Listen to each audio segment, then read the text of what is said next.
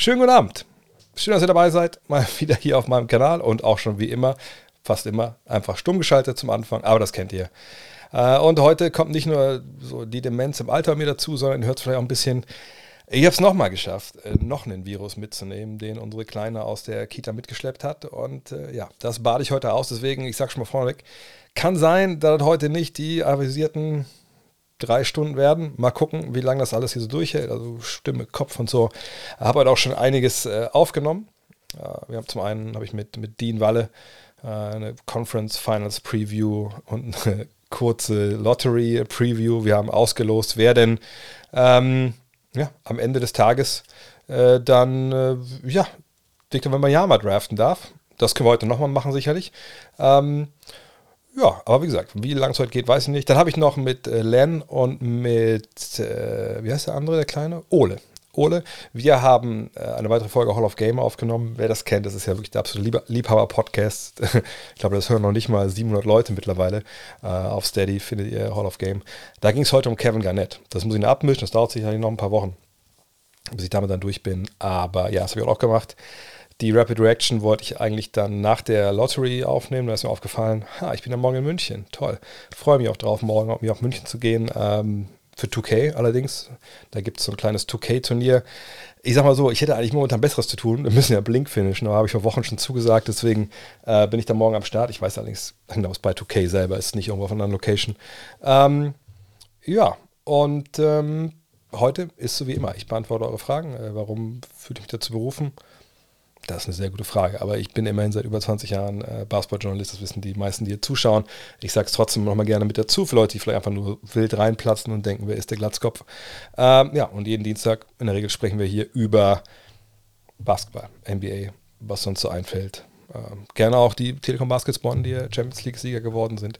Darüber wollen wir auch sprechen. Aber ähm, ja, läuft wie immer. Ich habe eure Fragen, ähm, jetzt mittlerweile auch wirklich alles. Also nicht nur YouTube, sondern auch Twitch wieder hier im, in meiner Comments and Reaction Ecke hier, wie die so heißt. Und ich beantworte alles nacheinander weg. Heute vielleicht nicht alle. Mal gucken, wie lange das alles durchhält hier bei mir. Aber äh, ja. Und wenn ihr an irgendeinem Punkt denkt, hm, hätte ich nicht gedacht. Gefällt mir eigentlich ganz gut. Ähm, ich glaube, ich folge da erstmal, wenn ihr auf Twitch seid oder ich glaube, ich abonniere mal den Kanal. Wer weiß, wenn ihr das öfter macht. Vielleicht lohnt sich das. Das könnt ihr auch gerne auf YouTube machen. Da lade ich auch meinen Podcast gerade Next hoch als Video hoch noch. Ähm, und wenn ihr total überzeugt seid, könnt ihr sagen, ja, jetzt abonniere ich.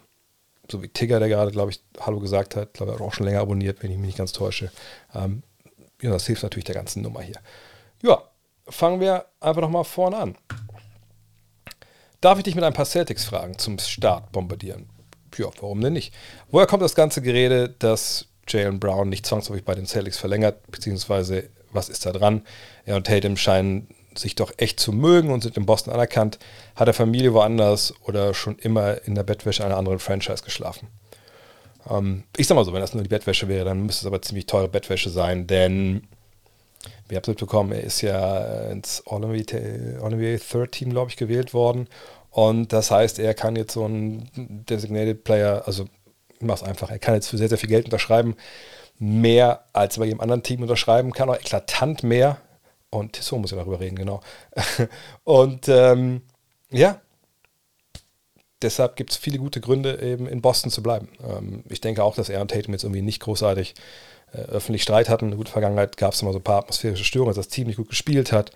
Da gab es schon mal so ein paar Gerüchte, aber am Ende des Tages wüsste ich jetzt auch von nichts, wo ich sagen würde, hey, das war jetzt wirklich so knallhart, dass man jetzt gehen muss. Aber Jalen Brown ist auch ein ziemlicher Freigeist, der sich viele Gedanken macht und wenn der einfach sagt, ähm, hey, äh, ich möchte mal was anderes sehen, ich möchte woanders leben, dann kann das auch gut sein, dass er sagt, wie viel Geld brauche ich eigentlich? Ob ich nur 250 Millionen verdiene oder 200 Millionen, ich glaube, mein Leben ist nicht viel anders. Und ehrlich gesagt kann man dann auch, äh, ehrlich gesagt kann man auch nicht sagen, gut, da hast du Unrecht. Ähm, allerdings muss man auch sagen, sportlich wahrscheinlich die beste Situation zum Thema Meisterschaft gewinnen. Das ist dies wahrscheinlich in Boston. Aber Gutes Thema, vielleicht Geld. mein Sponsor habe ich vergessen heute. Mal wieder, wie so oft. Ne, habe ich gleich groß vergessen. Aber Tissot.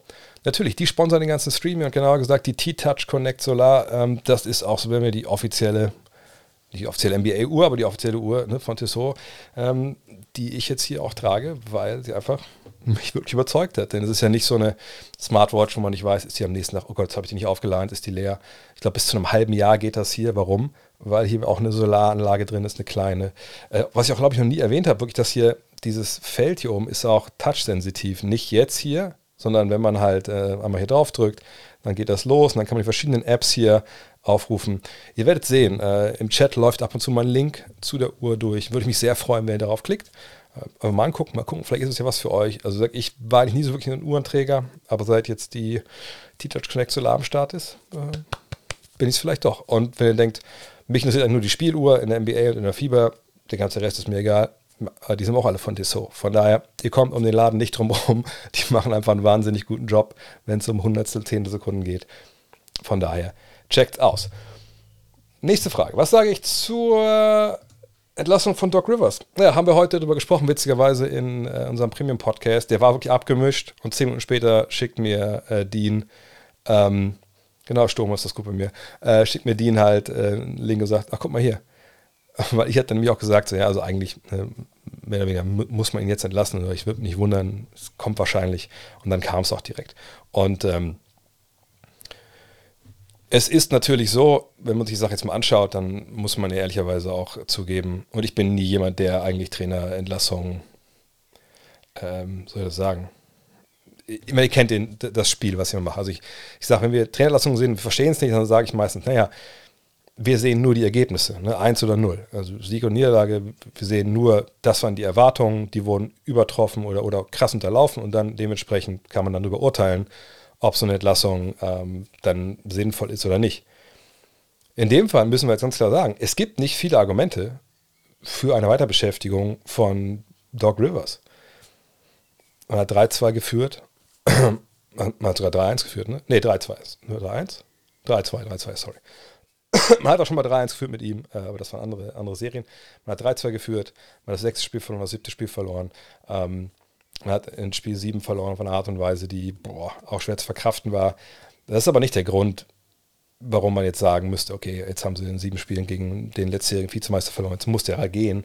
Nein, das Ding ist einfach, dass in den letzten Jahren unter ihm ehrlich gesagt auch keine großartige spielerische Weiterentwicklung gab. Und wenn man dann hört, das hat auch Dean für ihn gesagt, naja, wenn James Harden gefragt wird nach seiner Beziehung, nach dem Job, den äh, Doc Rivers gemacht hat, und der sagt, ja, war gut, dann ist das sicherlich auch nicht unbedingt ähm, ein, äh, ja, ein ringing Endorsement, wie die Amerikaner sagen. Also ist jetzt kein, äh, da, spricht, da, schmeißt sich nicht der, der Spieler jetzt äh, vor den General Manager und sagt, wenn du ihn feuerst, musst du mich auch feuern, sondern ganz im Gegenteil. Also es ist auch so, wenn man über Doc Rivers ein bisschen äh, mal recherchiert hat und auch mal in der Liga sich umgehört hat, dann, dann hat man auch schon ab rechts und links mal gehört, naja, also in der NBA wird ja eh schon wenig trainiert, aber bei Doc Rivers noch mal weniger.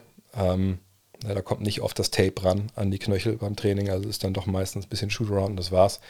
Ähm, und Conference Finals, glaube ich, hätten es dieses Jahr auch mindestens sein müssen, ähm, um da wirklich zu verhindern, dass man gehen muss. Auf der anderen Seite hat man natürlich diese starke Phase zum Saisonende gehabt, aber während der regulären Saison, natürlich brauchst du einen Trainerstab, keine Frage, aber das ist jetzt nicht so, dass die dir da tagtäglich die Spiele gewinnen. Das ist schon mehr eine der das ist die Grundlage, die du gelegt hast im Trainingslager, sind deine Spieler an sich und die Grundstrategie, aber dein Geld verdienen tust du eigentlich in den Playoffs. Und da muss man sagen, da hat er, seit er in den Finals war, damals zum zweiten Mal mit den, ähm, mit den Celtics eben nicht mehr den großen Wurf geschafft oder den fast größten, zweitgrößten Wurf nicht mehr geschafft.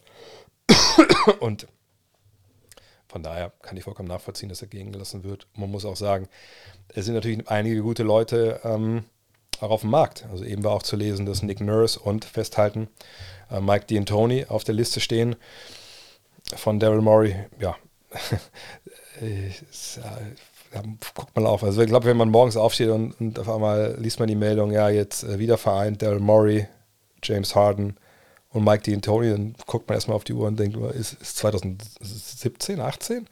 Ähm, ich, bin ich echt gespannt. Ähm, heute hat Stephen A. Smith, ich habe es einmal kurz beim Essen kurz nebenbei geguckt auf YouTube, weil es mir reingespült wurde, hat er gesagt, ähm, und gesagt, sonst sehe ich ihn oft sehr kritisch, aber er hat gesagt, naja, wenn wir jetzt sehen, dass wenn Mike D'Antoni kommen würde, dann wüssten wir, dass James Harden dafür gesorgt hat, dass Doc Rivers gehen muss. Das finde ich ein bisschen hart formuliert, aber ich weiß, wo er herkommt. Und wenn D'Antoni kommen sollte, was ich ehrlich gesagt nicht glaube, dann wäre das schon ein klarer Fingerzeig, in welche Richtung es geht. Ne? Ähm, mehr ISOs etc. Wäre interessant zu sehen, wie er dann auch ähm, jemanden wie, wie Embiid einsetzt. Aber am Ende des Tages äh, glaube ich nicht, dass er der richtige Mann wäre. Nick Nurse könnte ich mir sehr gut vorstellen, aber müssen wir abwarten, was passiert. Aber die Entlassung von Doug Rivers, das war jetzt auch, denke ich, ähm, ist auch nachvollziehbar. Wäre es aus Celtics Sicht nicht sinnvoll, Butler einfach machen zu lassen und versuchen, die Rollenspiele rauszuhalten? Also wir reden jetzt schon über die Conference Finals, die äh, dann ja im Osten morgen beginnen, also nicht heute Nacht, sondern morgen Nacht von Mittwoch auf Donnerstag. Die werde ich auch kommentieren. Das war, glaube ich, in dem äh, JPEG, was ich auf Twitter und so geteilt habe, falsch. Das war, glaube ich, falsch im Dienstplan. Ähm, ich mache die Eastern Conference Finals, den Auftakt. Ähm, von daher habe ich mich auch noch ein bisschen beschäftigt. Ähm, und ich muss sagen, ähm, ja, das ist ja diese alte Geschichte. Ne? Was macht man? Geht man jetzt hin und sagt, ey, der Star soll ruhig 50 machen, solange die anderen nicht auch 50 auflegen, können wir euch damit leben, weil dann gewinnen wir ja ähm, diese Serie trotzdem. Ähm, oder man sagt, naja, ähm, nein, also wenn der ins Laufen kommt, dann kommen alle anderen irgendwie auch ins Laufen, weil sie sehen, ey, der trifft ja und haben die Selbstvertrauen. Äh, und dann im Zweifel, wenn es damit knapp ist und der hat Selbstvertrauen, dann, dann können wir den vielleicht nicht stoppen, weil er einfach ein wahnsinnig toller Typ ist und da kannst du mit zwei Mann davor schon, haut dir das Ding rein.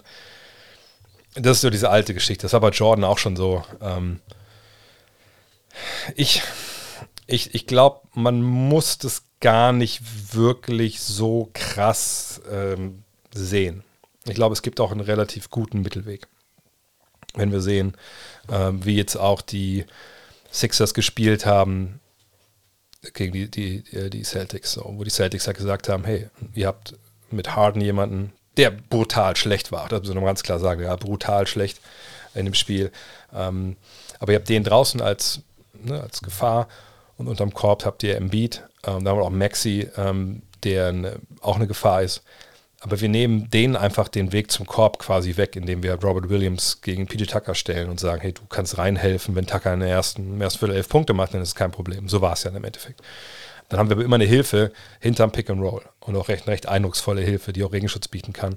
Ähm, wenn du das auch ähm, machen, wenn du das auch machen kannst gegen die Heat, gegen ähm, Butler, klar, es ist immer noch dann eine Problematik, wenn der dir einen Jumper nach dem nächsten reinhaut. Hat er vergangenes Jahr ja auch gemacht. Die Serie haben wir vergangenes Jahr auch sieben Spiele gesehen, wenn ihr euch erinnert. Ähm, aber ich glaube, du musst gucken, wenn du Boston bist, dass du die Dreierschützen nicht ins Spiel bekommst. Ne, deswegen, also du musst, darfst nicht zu sehr wegdoppeln. Du darfst ihn aber auch nicht zu sehr ins Laufen kommen lassen. Aber ich glaube, die Geschichte mit, mit Williams dahinter, ich glaube auch, dass sie so anfangen werden mit Derek White von der Bank als sechster Mann, das kann da schon eine Menge helfen. Denn machen wir uns auch nichts vor. Tyler Hero, äh, Eric Spurz hat gesagt, na gut, er kann nicht dribbeln, er kann nicht werfen. Ja, also würde ich mal sagen, sehen wir in der Serie auch nicht. Ähm, also nicht, dass er generell nicht kann, sondern jetzt mit seiner gebrochenen Hand. Ähm, ähm, und da gehe ich davon aus, dass ähm, wie gesagt, alles über Butler mehr wieder laufen muss und der Rest steht draußen und, und will Dreier werfen. Klar, Adebayo kann was initiieren, aber Adebayo kann sich selber auch nicht großartig Wurf erarbeiten. Also würde ich eher konservativer bei Butler sein, nicht unbedingt doppeln, aber du hast eben auch tolle Point-of-Attack-Verteidiger, ob es jetzt Brown ist, ob ein Tatum ist. Ähm, das kann schon ganz gut funktionieren. Ich, ich sehe die, die Celtics auch vorne, aber jetzt so krass zu sagen, hey, wir machen halt die äh, lassen die äh, Kollegen das äh, regeln oder den Kollegen, das, das glaube ich nicht. Ähm, die Dark Issues definitiv das beste Basketball-Magazin. Ja, vielen Dank. Ähm, allerdings muss ich auch sagen, die Ausgabe ist für mich jetzt schon so, so weit weg, ähm, weil wir jetzt auch schon Blink fertig haben. Jetzt habe ich leider keinen Spiegel wir mal zeigen können. Ähm, also fast fertig. Ich schreibe jetzt gerade noch über den Prozess. Es geht ja um Entscheidungen in diesem, also Entscheidung ist das große Überthema dieser neuen Ausgabe.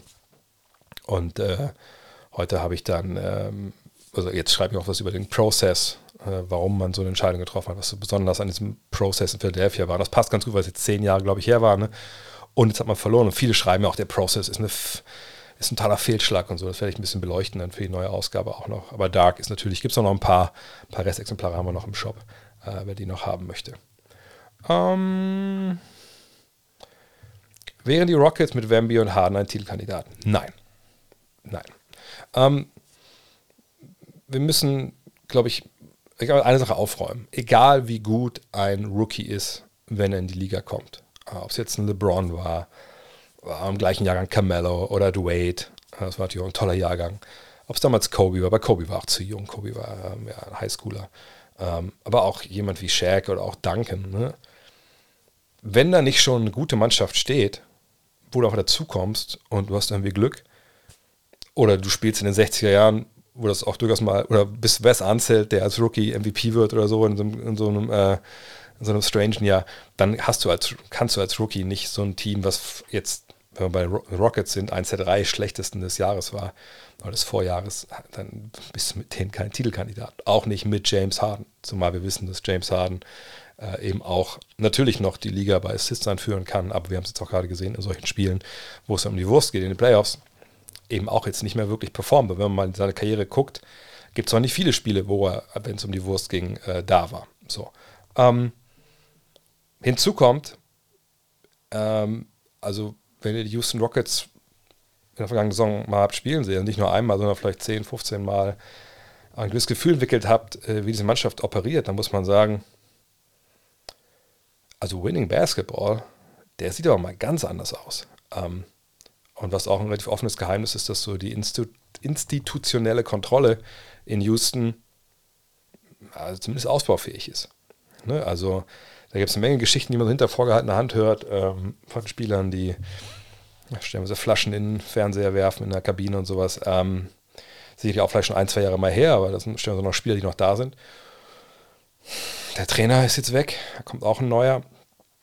Äh, man hat da so ein bisschen die äh, den, Bock zum Gärtner gemacht, indem er halt die jungen Spieler hat machen lassen. Wenn ihr euch an John Wall erinnert, haben wir auch schon darüber gesprochen, was er über die Situation gesagt hat. Und das war ja jemand, der da eigentlich ein guter Soldat war, der sich hat auf die Bank setzen lassen und ein bisschen Mentor sein wollte für die Youngster, die wollten nicht zuhören.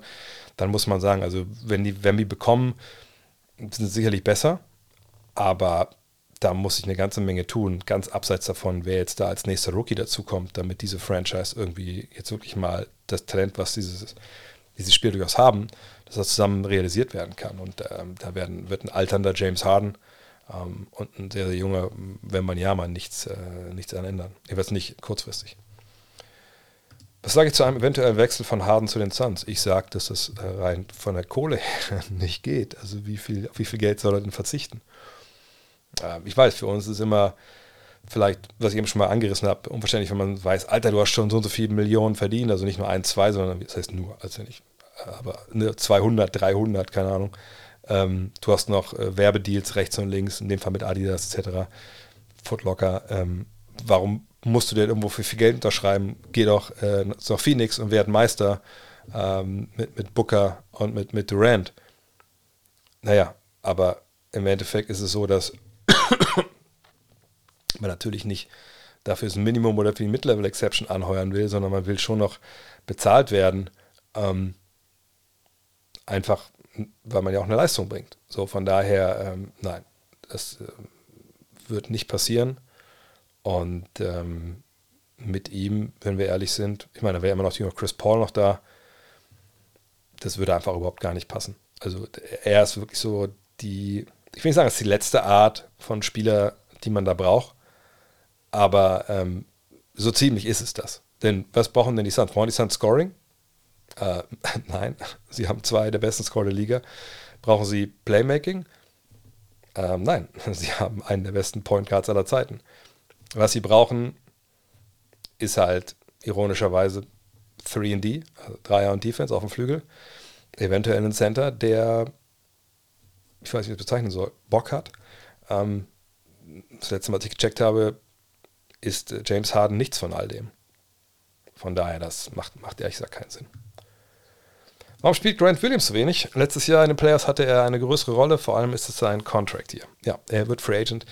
Hat sicherlich auch gehofft, dass da ein bisschen mehr geht. Hat vergangenes Jahr ja auch, wenn ich mich reite, nicht eine Vertragsverlängerung, äh, Angebot ausgeschlagen von den Celtics? Oder habe ich das falsch im Kopf? Kann auch sein. Schreibt es mal rein, wenn ihr das besser wisst. Ähm, naja, er ist jemand, der auch ein bisschen Opfer davon wurde, glaube ich, dass ähm, Missoula jetzt dann mehr auf äh, eine, eine kleinere kleinere erste Fünf gesetzt hat. Dann mit Horford als einzigen Big Man, dazu dann mit, mit Tatum, Brown und White. Ähm, ah, siehst du, ja, er hat ein Angebot abgelehnt. Ähm, denn dann kommt ein anderer Big Man noch von der Bank. Das ist halt ähm, Robert Williams. Oder im Zweifel Luca Nett während der regulären Saison und Grant Williams. Ja, wo genau passt er rein? Und im Endeffekt jetzt auf der Position, wo er spielen müsste, eigentlich Power Forward, da, ähm, ja, da ist jetzt irgendwie nicht viel Platz. Auf Center auch nicht. Ähm, ich will nicht ausschließen, dass man ihn noch sieht, eventuell äh, in einer Serie. Äh, genau, vier Jahre 50 Millionen. Das kann sich noch rächen, denke ich. Auf der anderen Seite, eventuell kriegt er das sogar, wenn er irgendwo hingeht jetzt dann. Ähm, ich glaube nicht, dass er das in, in Boston halt kriegt. Ähm, von daher, ja, so würde ich mir das erklären wollen. Ähm, er hat noch diese eine großartige Spiel letztes Jahr gehabt mit den Dreiern gegen Milwaukee, war es, glaube ich. Ne? Ähm, mal gucken. Mal gucken, was er. Äh, aber ich kann mir irgendwie vorstellen, dass er jetzt gegen, gegen Miami vielleicht ein bisschen mehr Zeit bekommt. Ähm. Wie schaut die Zukunft der Sixers aus? Harden hat nur sehr vereinzelt überzeugt und wird im Sommer weg sein. Das wissen wir nicht. Äh, wer könnte der neue zweite Star neben Embiid sein? Findest du die aktuellen Rollenspieler passend? Ähm, wir können uns das ja mal anschauen. Zeit für Sportrack. Ähm, wie sich das so, so ausgestaltet hier ähm, mit, der, mit der Geschichte bei Philly. Ich habe sogar quasi auch direkt aufgerufen, als hätte ich es gewusst. Ähm, dann sehen wir hier, dass das Geld, ähm, das ja schon auch schon für die nächste Saison ist angepasst. Dann sehen wir da James Harden, ne, grün, also mit seiner Spieleroption. Heißt, er kann halt gehen, wenn er möchte.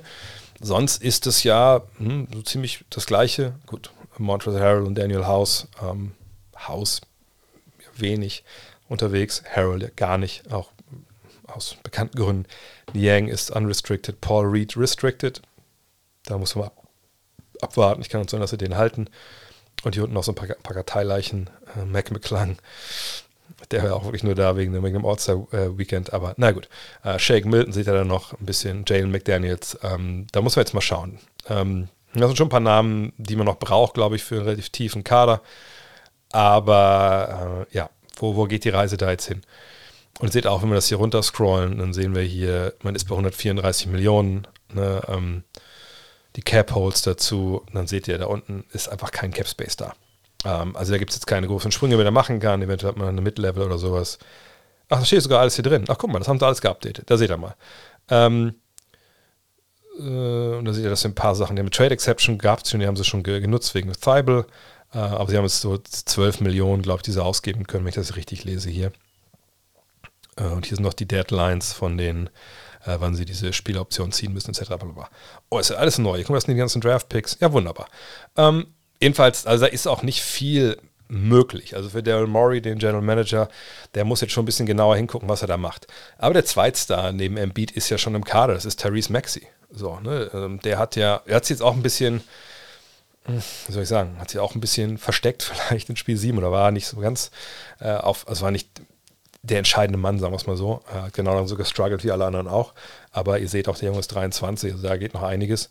Ähm, und natürlich, wenn jetzt Harden wirklich gehen sollte und, man, und der geht wirklich ohne Gegenleistung, das müssen wir noch mal abwarten, ob das dann auch passiert.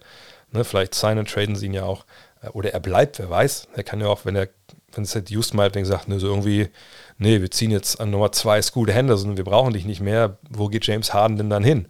Ne, ähm, von daher kann auch sein, dass er dann einfach diese das einfach bleibt, weil ne, heute wissen wir ja dann spätestens morgen, wie die Draft Lottery aussieht und die Deadline für ihn zu verlängern oder den Vertrag zu verlängern ist ja am 29.06. Also ne, wir wissen ja dann zumindest ungefähr, wie sich die ersten paar Draft-Picks ausgestalten. Ähm, also alle, also zumindest die ersten beiden. Wenn wir wissen, dass wenn man ja mal geht, dann, obwohl, naja, kann auch sein, dass nicht ein Scooter Händler, sondern zwei angeht. Aber das werden wir dann ja sehen. Jedenfalls kann auch sein, dass Harden bleibt. Ähm, ansonsten, du kannst dich was machen mit Tobias Harris, dass du sagst, hey, wir traden den äh, als auslaufenden Vertrag irgendwo hin. Äh, das gleiche kannst du mit die Anthony Melton machen, mit Korkmaz.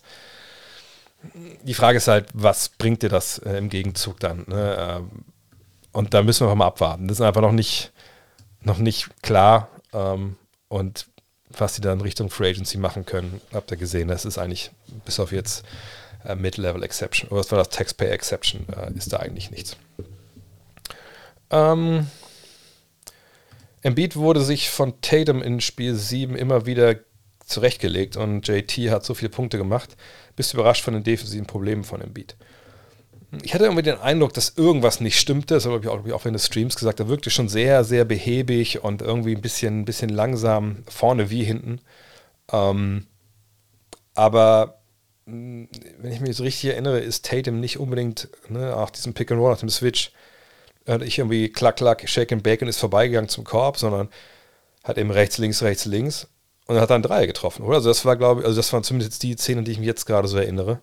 Ähm, und da ist es dann natürlich ein bisschen schwierig als Big Man. Man sagt ja normalerweise, wenn du als großer Spieler oder wenn du als kleiner Spieler in den Center oder so reinziehst ins Matchup und du hast ihn an der Dreierlinie, dann sagt man ja eigentlich, Alter, der ist zu langsam, geht zum Korb. Das ist dann äh, aber vielleicht eher die Lösung in der Oberliga und nicht in der NBA, wenn jemand wie Embiid natürlich auch eine gewisse Athletik hat und von hinten kommt und dich blockt, das ist natürlich ein bisschen schwieriger. Ähm, aber in dem Fall hat er den, den Dreier einfach immer wieder genommen, äh, getroffen und da glaube ich, hat einfach dann so ein bisschen, ja, weiß ich gar nicht, wo man ihm jetzt den großartigen Vorwurf machen will. Aber es war schon auffällig, dass Tatum dieses Matchup wollte. Und ich glaube, irgendwas stimmte auch damit Embiid vielleicht einfach auch nicht. Wie siehst du die Matchups bei Lakers gegen Nuggets? Ähm, das wird sicherlich ein ausschlaggebender Faktor sein. Hm. Nee, noch kein, es wurde noch keine Morant-Frage gestellt. Wenn du die stellen möchtest, Be my guest. Ähm, also die entscheidende Frage ähm, wird sein, wie verteidigen Jokic und, ähm, und Davis gegen wen. Ich glaube eigentlich nicht, dass sie gegeneinander verteidigen würden zum Start. Einfach weil Denver ja auch jemanden hat wie Aaron Gordon, ähm, den sie da gegen Davis stellen können. Erstmal, der auch relativ kräftig ist und hier athletisch ist, athletisch ist. Ähm, dann kann man Jokic ein bisschen hinterziehen, vielleicht so als Hilfe. Gleichzeitig würde das aber bedeuten, dass dann Michael Porter Jr. sich um LeBron kümmern muss. Der hat dann natürlich so ein bisschen körperliche Vorteile. Äh, und dann ist die Frage so ein bisschen, wen lässt du dann Jokic verteidigen? Die Nuggets haben da schon viel gemacht, auch in der regulären Saison, da stellen wir so wilde Aufstellungen. Wenn Vanderbilt zum Beispiel startet, kann man sich vorstellen, dass er wahrscheinlich den übernimmt. Ähm, das wird sicherlich sehr, sehr spannend sein. Genau wie es auf der anderen Seite spannend ist, ne, wie sie Jokic verteidigen. Also ich kann mir gut vorstellen, dass Vanderbilt, wenn er startet, ich gehe jetzt mal davon aus, dass, dass erstmal größer anfangen vielleicht, ähm, dass ähm, Vanderbilt erstmal sich um, um Jokic kümmert, weil der auch viel in der Dreilinie rumturnt und Davis dann dahinter, so quasi, ne, fast schon analog, ähm, oder parallel dann halt da so das Sicherheitsnetz ist und so ein bisschen der, der Libero sein kann, der Löcher halt stopft. Ähm, weil das muss man auch bei beiden ganz klar sagen. Beide dürfen nicht in Foulprobleme geraten. Also bei den Nuggets einfach, weil vorne wie hinten das einfach unglaublich wichtig ist, was, was Jokic für die macht. Und bei den Lakers ist Davis einfach defensiv nicht zu ersetzen. Also wenn der runtergeht, da, da wird es glaube ich auch relativ schnell dunkel dann. Ne? Ähm, also gerade wenn er runtergehen muss, muss in Minuten, wo auch Jokic schon auf dem Feld steht. Dann haben sie Rebound-Probleme, dann haben sie Probleme mit dem Ringschutz das, das sind dann wirklich Minuten, die werden wahrscheinlich knüppelhart werden für LA. Ähm, aber nochmal, ne, sie haben halt körperliche Vorteile. Auf, ne, wie gesagt, je nachdem, wie die verteidigen wollen. Aber die Lakers können körperliche Vorteile haben. Die Lakers haben eine Menge äh, Spieler, die ähm, auch ballern können. Verteidigt Dennis gegen Murray sicherlich nicht zu Beginn. Ne? Wenn du Vanderbilt in die erste fünf packst, dann kommt Dennis von der Bank. Kann aber auch gut sein, dass sie Murray da als Haupt Problem mitsehen. Und dann kommt Dennis in die erste Fünf, aber ich glaube, das macht man vielleicht eher später. Also ich denke auch Ham ist jemand, der dann sagt, also wir gehen erstmal vielleicht so defensiv und wollen da erstmal stehen, äh, bevor man da was endet in der laufenden Serie. Ähm, aber hängt natürlich davon ab, was D'Angelo Russell dann äh, gegen Murray spielt und wie er verteidigt. Das ist natürlich auch ein sehr, sehr wichtiges Matchup. Ähm, aber ich glaube, für mich, das habe ich noch gesagt, ähm, der, der, große Test für die Lakers ist jetzt halt, okay, wir haben zwei Serien gespielt gegen tolle Teams aber gegen Teams, die beide mh, hm, sehr eingeschränkt waren. Ne? Die Grizzlies ohne ihre Big Men, aber auch mit einem Morant, der kurz gefehlt hat. Und dann einfach mit einer Mannschaft, die nicht die Tiefe hatte und nicht die Option. Dann gegen die Warriors, eine Mannschaft, die natürlich mit Steph Curry, äh Seth Curry einen der besten Spieler aller Zeiten hat. Steph, hab ich doch gesagt, sorry. Äh, ich merke schon, es geht langsam mal den Kopf hier, der Virus. ähm, aber wo der hinter sich dann irgendwie keiner einen Wurf kreieren konnte, auch weil Jordan Poole, keine Ahnung, welcher, welcher Doppelgänger den, den, den, sich für den ausgegeben hat, da in diese, diese, diese ganze Saison eigentlich fast. Aber das war ja überhaupt nicht äh, der Jordan Poole, den wir vergangenes Jahr gesehen haben, stellenweise. Ähm, und all das, all diese Problematiken haben die Nuggets halt nicht. Ne, die Nuggets haben eine Menge Scorer, eine Menge Jungs, die auch gerne mal mit dem Ball auf dem Boden äh, unterwegs sind. Also vor allem natürlich Jamal Murray, äh, aber auch jemand wie Michael Porter Jr. Ähm, sie haben eine brutale Batterie an Dreierschützen und sie laufen eben auch Cuts und, und Cuts sind für mich so der unterbewertetste Teil im Offensivbasketball, ähm, auch schon seit Jahren. Ne? Also wenn du jemanden wie, wie Jokic da draußen hast, der einfach den Ball auch spielt, und du hast solche Athleten und Leute auch dir verstehen jetzt, weil sie eine gewisse Zeit mit Jokic gespielt haben, dass sie Backdoor gehen können, dass sie Blöcke antäuschen können und dann zum Korb. Das sind halt Aufgaben für dich als Verteidigung. Bruce Brown, natürlich, klar. Ähm, die musst du erstmal lösen. Und ich, ich glaube, für meine Begriffe kommen die Lakers da jetzt an so einen Punkt, wo sich dann doch bemerkbar macht, dass sie nicht richtig hundertprozentig eingespielt sein können, vor allem im Vergleich zu den, äh, zu den Nuggets. Und ich glaube, da wird sich das wahrscheinlich auch dann irgendwo entscheiden. Aber ich, ich denke, das werden sechs Spiele, das wird eine knappe Serie. Ich sage 4 zu 2 für, für Denver. Auch die Höhe wird sicherlich ein Problem sein für die Lakers, wenn man dann dahin geht. Ähm, aber äh, das wird eine geile, geile Serie. Da können wir uns alle drauf freuen. Und ähm, das ist wirklich Must-See-TV. Wo rankst du den Champions-Titel der Bonner in der Geschichte des deutschen Vereins Basketballs? Ähm, gab es international schon einen größeren Erfolg für ein deutsches Team? Ja, also ne, ich, ich weiß, dass viele immer sagen, oder viele, viele haben mich angeschrieben, ey, warum postest du nichts zu den Bonnern, die haben gewonnen, ey, sag mal Glückwunsch. Ja, ähm, ehrlich gesagt würde es mich ein bisschen weird anfühlen, ich mache das ganze Jahr nichts ähm, über, über die BBL, einfach weil ich da nicht den großen Einblick habe. Ähm, und wenn dann irgendjemand gewinnt, irgendwie nur um ein paar Likes abzugreifen, zu tweeten, ey, Telekom, hat das super gemacht, habe ich irgendwie, weiß ich nicht, finde ich nicht so geil. Ähm, aber natürlich habe ich mitbekommen und ich freue mich total. Witzigerweise der Physiotherapeut Bogdan, wenn du das siehst, Glückwunsch, äh, hat mal, als ich in, in Sechte mit Regionalliga gespielt habe, habe ich vor der Saison, bevor der Amerikaner kam damals, der die zweite trainieren sollte, also ein Spieler aus der ersten, habe ich die zweite Herren damals äh, fit gemacht für die Saison. Und da hat der Bock da mitgespielt. Und deshalb, ich sehe den, ich habe auf Instagram, sehe ich immer, was da abgeht bei den, bei den Bonnern und so. Viele von meinen alten, oder viele alte Kumpels, die ich hatte und, und Freunde kommen aus der Bonner Gegend, sind da halt Fans und da Dauerkarten. Von daher, genau, Beef mit Magenta. Ähm, äh, tolle, tolle Leistung. Thomas Is Is Isalo, den wir auch in der neuen Ausgabe haben, witzigerweise. Er hat ein Interview gegeben über seine Spielphilosophie äh, für die Blink-Issue. Äh, ähm, geiler Trainer. Jetzt gibt es auch schon die Gerüchte, dass er wohin geht, nach Monaco oder so oder Paris. Ähm, Wäre natürlich bitter, wenn man den nicht halten kann. Ähm, aber ja, ist ein tolle, toller Erfolg. Ich denke, ist gleichzusetzen wahrscheinlich, obwohl ich es nicht genau weiß mehr. Also, aber 93 hat doch, hat 93 Berlin den Courage Cup gewonnen? Ich glaube ja. Äh, und das war damals eine absolute Nummer ne, mit äh, Svetislav Pesic als Trainer mit äh, ja, der halben Nationalmannschaft, so als Spieler mit Wendell Alexis, also wirklich eine legendäre Truppe. Danach gab es ja nochmal ein paar europäische Titel ne, für Göttingen, für Frankfurt und für den MBC, glaube ich. Aber wenn man die Liste sich mal anguckt, dann sieht man auch, dass keiner der Wettbewerbe heißt gleich. Also die heißen alle anders. Und die aller, also Courage Cup gibt es ja auch nicht mehr. Ne? Genau wie die anderen Wettbewerbe, glaube ich, die, wo die eben Besagten gewonnen haben, es nicht mehr gibt. Also ähm, das ist nicht so, dass man jetzt einen Europapokal gewonnen hat im Fußball oder ähm, die Champions League im Fußball, ähm, sondern es ist, es ist ein, das ist ein toller Erfolg für, für die Bonner. Ist ein Testament für die geile Arbeit, die die da gemacht haben. Ähm, das gibt ihnen auch sicher nochmal einen Schub jetzt Richtung Meisterschaft, Richtung Playoffs.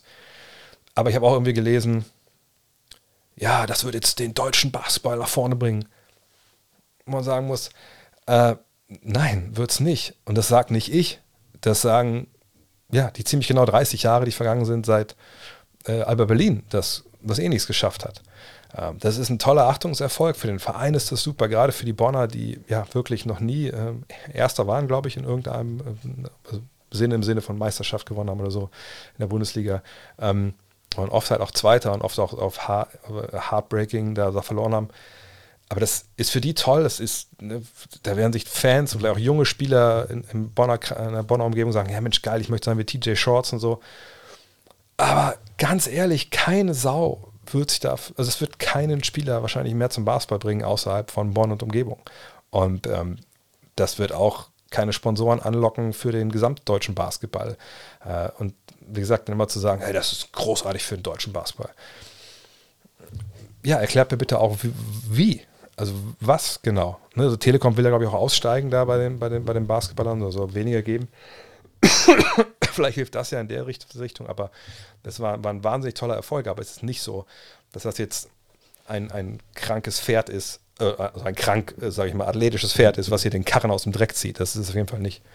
Und Champions League hat der Mad Max auch richtig, hat er recht. Ich meine, die Champions League, die wir aus dem Fußball kennen, das ist die Euroleague im Basketball. Und das, was wir in der, Champions League im Basketball haben, ist im Endeffekt noch nicht mal der Europapokal, das ist der Eurocup, sondern es ist da drunter. Jetzt weiß ich auch nicht, wie der dritte, wer ist das? FIFA Challenge Europe Cup, keine Ahnung. Das ist ungefähr die Champions League. Ähm, wie wissen Spieler, dass sie ausgewechselt werden? Einwechseln kann ich mir eher vorstellen, oder ist es einfach so, dass deren Namen reingerufen werden? Ja, pretty much. Ne, also, wenn ihr mal achtet, wenn Spieler eingewechselt werden, oftmals wird so gezeigt, ey, wir, ähm, in der Regel weiß, weiß man auch, wie die Rotationen halt sind. Also die sind ja nicht random, diese Wechsel, sondern eigentlich sind ja von Spiel zu Spiel so die gleichen Schichten, die gefahren werden. Ähm, ab und zu Conference League heißt es genau im Fußball. Ab und zu wird das auch schon vorher festgelegt, so, ne, die Spieler wissen auch ungefähr Bescheid. Äh, aber in der Regel ist es dann halt, man zeigt halt und sagt, hey, du und ich, oder man zeigt die Nummer oder so, 12, wenn es zu laut ist und dann kommen die raus. Jürgen, moin. Ähm, was verdienen eigentlich NBA-Trainer so? Äh, liebe aus Hamburg, freue mich mal riesig, wenn du Spiele bei der Saison kommentierst. Vielen, vielen Dank. Wie gesagt, nicht heute Nacht, aber morgen Nacht ist es wieder soweit. Ähm, ja, also auch natürlich sind alles, nicht alles, aber die, wohl mittlerweile bestimmt auch, wahrscheinlich alles Millionäre. Äh, ich glaube, so Top 10, 15 Millionen ist, glaube ich, gerade so das Top-Gehalt, wenn ich mich nicht ganz täusche. Äh, nagel mich nicht drauf fest, aber um den Dreh bewegt sich das. Ähm. Hm, hm, hm, hm. Siehst du die Lakers in den Finals oder ist der Joker das Ende dieses Jahr? Ja, also ich denke 4-2 für die Nuggets, das wäre jetzt so mein äh, Tipp. Hat der Tastatur den Smoothie-Szenario legt. Es war kein Smoothie. Ähm, also ich habe es heute Morgen bei Inst also Instagram.com slash drehvogt, wenn er da mir folgt, gibt es solche Nuggets wie heute Morgen. Also vorstellen, ich bin aufgestanden, ne, schön Kopf gehabt und irgendwie Lunge belegt und dachte mir, oh Gott, ey, aber heute war ein wichtiger Tag, wir hatten den ganzen Podcast und Blink ähm, Finish und ich so, nee, Mann hey, wozu folgst du hochmotivierten Influencern, die dir jeden Tag sagen, du brauchst den richtigen Mindset? Dann habe ich mir halt, ähm, äh,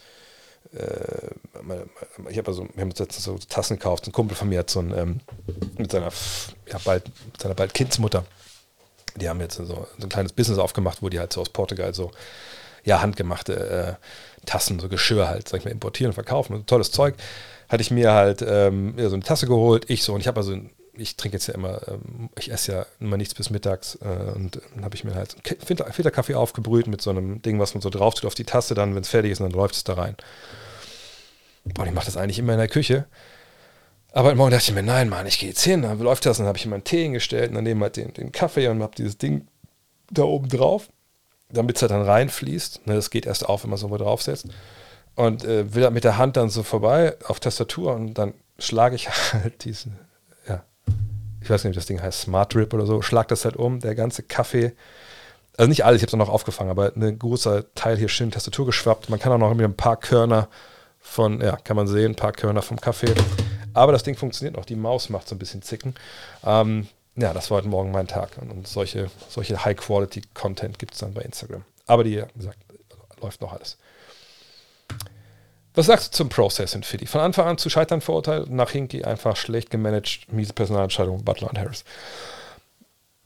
Ähm, ich will jetzt nicht auf nicht meinen ganzen Artikel äh, nacherzählen, den ich schreibe, aber die äh, es gibt Leute, die sind krankhaft äh, kritisch, was den Prozess angeht. Und ich war auch, ehrlich gesagt, lange kein Freund von, von der ganzen Geschichte. Aber ähm, man muss sagen, dass natürlich diese, diese grundlegende Überlegung, die Sam Hinkie, der damals General Manager wurde, hatte, dass die schon richtig war. Also, um es mal ganz verkürzt äh, auszudrücken. Hinkie Samsinger hat gesagt, okay, wie viele Wege gibt es hier eigentlich äh, zu gewinnen? Oder wie können wir, wenn das ultimative Ziel ist, wir werden Meister, wie kommen wir denn da hin? Äh, was brauchen wir denn? Ne, wir brauchen Superstars, so, ne, also mindestens zwei, am besten sogar drei. Und dann hat er geguckt, okay, wie kriegen wir die denn äh, zusammen? Also wo, wo, kriegen wir denn die Superstars her? Und da gibt es natürlich in der NBA drei Wege. Ne? Es gibt äh, die Draft, es gibt Trades und es gibt Free Agency. So, Free Agency, da musst du eigentlich schon irgendwas haben, also im Zweifel mehr als nur Geld, weil ne, in der heutigen NBA kannst du ja, wenn du einen Spieler halten willst als Free Agent, ihm mehr Geld bezahlen als die, die ihn abwerben. Ähm, also du brauchst irgendwelche Argumente, dass dieser Spieler zu dir kommen möchte, auch vor allem wenn andere Teams auch noch Geld mitbieten. Weil da bist du nicht Herr deines eigenen Prozesses, sag ich mal. Dann gibt es Trades. Naja, aber um Superstar zu holen, brauchst du ja eigentlich, eigentlich irgendwie, ähm, brauchen wir schon ein bisschen mehr. Ne? Also man braucht ja irgendwie ähm, eine Gegenleistung. So. Also du brauchst gute Spieler, Draftpicks, aber dann bist du auch wieder schwächer. Klar kriegst du einen guten Spieler, aber ob du danach, also das ist ja, du musst erst mal ein gewisses Kapital aufgebaut haben. Und wenn du aber mit Null anfängst, hast du es ja auch nicht. Bleibt die Draft. Und die Draft ist eigentlich das Einzige, wo man ab einem gewissen Punkt wirklich auch selber entscheiden kann. Ähm, weil ne, die Draft, gut, ne, man landet in der Lottery mit mehr oder weniger schlechten Chancen, aber wenn man es so macht wie Philadelphia, natürlich mit den besten Chancen, damals waren das ja noch knapp 30 Prozent, auf den, den ersten Pick und eine ziemlich große Chance auf die Top 3 oder 4. So, und das war für Hinky eigentlich der nachvollziehbar beste Weg und wahrscheinlichste Weg, um Superstars zu bekommen. Also war die Prämisse, ey, wir sind ein paar Jahre schlecht, wir draften früh und kriegen so unsere Stars. Das ist ganz verkürzt. Aber es kommen noch viele Sachen dazu. Was dazu kam, war zum Beispiel, hey, wir werden, wir, also es gibt eine Regel, dass du, es gibt ein Salary Cap, also ne, das Geld kann man ausgeben, man kann über das Cap rübergehen, aber man, geht bis zum Cap, das muss man, also das kann man ausgeben.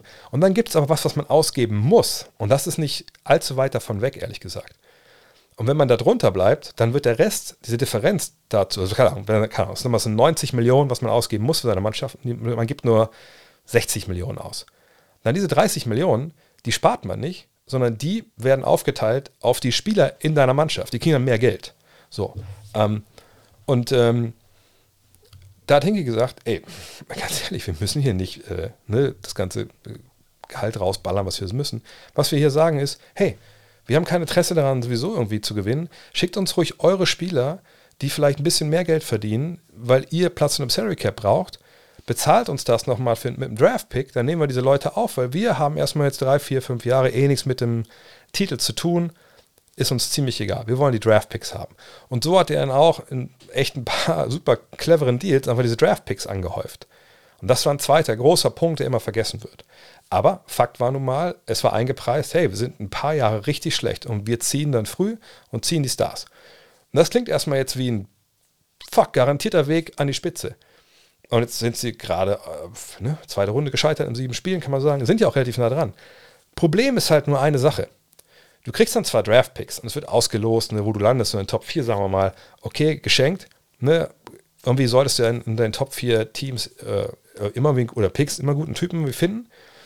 Nur das ist eben das Ding. Du brauchst eine richtig geile Scouting-Abteilung, die dir dann jedes Jahr einen super guten Spieler halt zieht auch. Und da muss man sagen, das ist denen A nicht gelungen und B, selbst wenn du die beste Scouting-Abteilung der Welt hast, wenn das ein Jahrgang ist, wo nur so ein paar Knackwürste in die Liga kommen, dann wirst du auch aus denen auch keinen Star äh, machen. Ne? Ähm, und da muss man sagen, da hat es dann halt dran gekrankt. Ne? Dann haben sie halt äh, falsch gedraftet einige Jahre. Also die Spieler, die eben nicht die besten Spieler des Jahrgangs waren, das konnte man ihnen manchmal vorwerfen, manchmal aber auch nicht. Dann haben sie Ben Simmons geholt an Nummer 1, äh, der damals klar als Konsensus die Nummer 1 war. Also kann man ihnen auch keinen großen Vorwurf machen, nur wir wissen heute, das war halt kein Superstar. Ähm, sie haben Markel Fultz damals identifiziert als den Typen, den sie unbedingt haben wollten und haben dann halt Jason Tatum, also die Rechte an ihm, das war die gleiche Draft, oder den Pick, der dann Tatum wurde, haben sie nach Boston getradet, gegen die sie gerade verloren haben. Und Fultz spielt schon seit jetzt einiger Zeit in Orlando. Also da sind halt Sachen passiert, aber nach Hinky auch, die dann einfach ziemlich, ziemlich scheiße gelaufen sind. So, ähm, von daher, nochmal, also die Denke von Hinky vollkommen, ähm, und Janik gerade, hat doch gut für Tanking gut funktioniert. Klar sind Spieler wie Fultz, Okafor und selbst Simmons nicht gut eingeschlagen, auch wenn letzteres immerhin mehrmals All-Star, All-Defense, äh, ja, sag ja, das, ist, das hat schon funktioniert. Ne? Nur, es hat nicht mit dem Titel geendet. Oh, jetzt kommt hier eine Push-Nachricht von Twitter rein. Ist das interessant? Nein. Ähm, und man muss sich halt fragen, haben sie in den Jahren, äh, es war ja auch nicht, es war auch Michael Carter Williams war auch noch dabei und so, also haben sie da, äh, Nerd 1911 fällt mir noch ein, und selbst bei, ähm, bei Embiid muss man sagen, da hatten sie ja das Glück, der wurde an drei gezogen, glaube ich, ne? Der, dass er ja verletzt war in seinem letzten College-Jahr und dann gefallen ist. Und dann mussten sie auch zwei Jahre auf ihn warten, bis er wieder fit war. Also das sagt, die Idee, wie das funktioniert, ist richtig, hat Hinky richtig erkannt, machen ja jetzt auch viele andere auch so. Dieses Jahr sehen wir das ja auch. Aber das macht es auch nicht sympathischer irgendwo. Ähm, aber solange sich Verlieren halt lohnt, muss man damit leben, dass es diese Auswüchse gibt. Und, und ähm, wenn man kein Tanking möchte, in Jahren wie diesem, dann ähm, muss man die Draft abschaffen. Ganz einfach. Was sagst du zu dem Beat-Statement, dass er und Harden nur mit Hilfe gewinnen können nach seiner Leistung im Spiel 7? Hm. Kolja Meyer hat ja schon auch schon geschrieben. Ähm, ich habe es auch schon gepostet auf Twitter. Das ist mal wieder ein Beispiel für ja, die, das, das bestimmte US-Medien ähm, medial über Leichen gehen, um halt ähm, Klicks zu generieren. Denn, äh, klar, ich habe es auch gesehen bei Bleacher Report, ich habe das auch, äh, ich glaube bei ESPN war es auch, äh, einfach diese, diese Kachel, äh, no, was ich, me and James uh, can't win it uh, alone, ne, others have to hit shots too, irgendwie so war das, war das ja. Und da habe ich schon gedacht, so, oh krass, äh, pff, das ist ja auch eine gewagte Aussage, gerade wenn man halt so abgestunken hat. Und dann habe ich mir die Mühe gemacht, was natürlich die, die Mehrheit nicht macht. Vollkommen klar. Ne? Ich recherchiere auch nicht jede, jede Meme oder, oder, jede Schlagzeile, die ich sehe, im anderen Themen immer direkt komplett nach. Wird auch die Zeit zu. Aber ich habe mir die Mühe gemacht, die Pressekonferenz anzugucken. Und ähm, wenn man das dann macht und eben nicht nur Worte sieht auf schwarz und weiß oder wie immer welche Farben dann gedruckt werden, und man kriegt so ein bisschen die Körpersprache mit, äh, den Ton, die Tonalität, wie das erzählt wurde, aber vor allem auch das ganze Statement. Da bleibt dann relativ wenig übrig von, also James und ich können das hier in den Karren nicht allein aus dem Dreck ziehen, wenn die ganzen Würste hier rechts und links den Ball nicht in den Korb werfen. Denn das hat er nicht gesagt.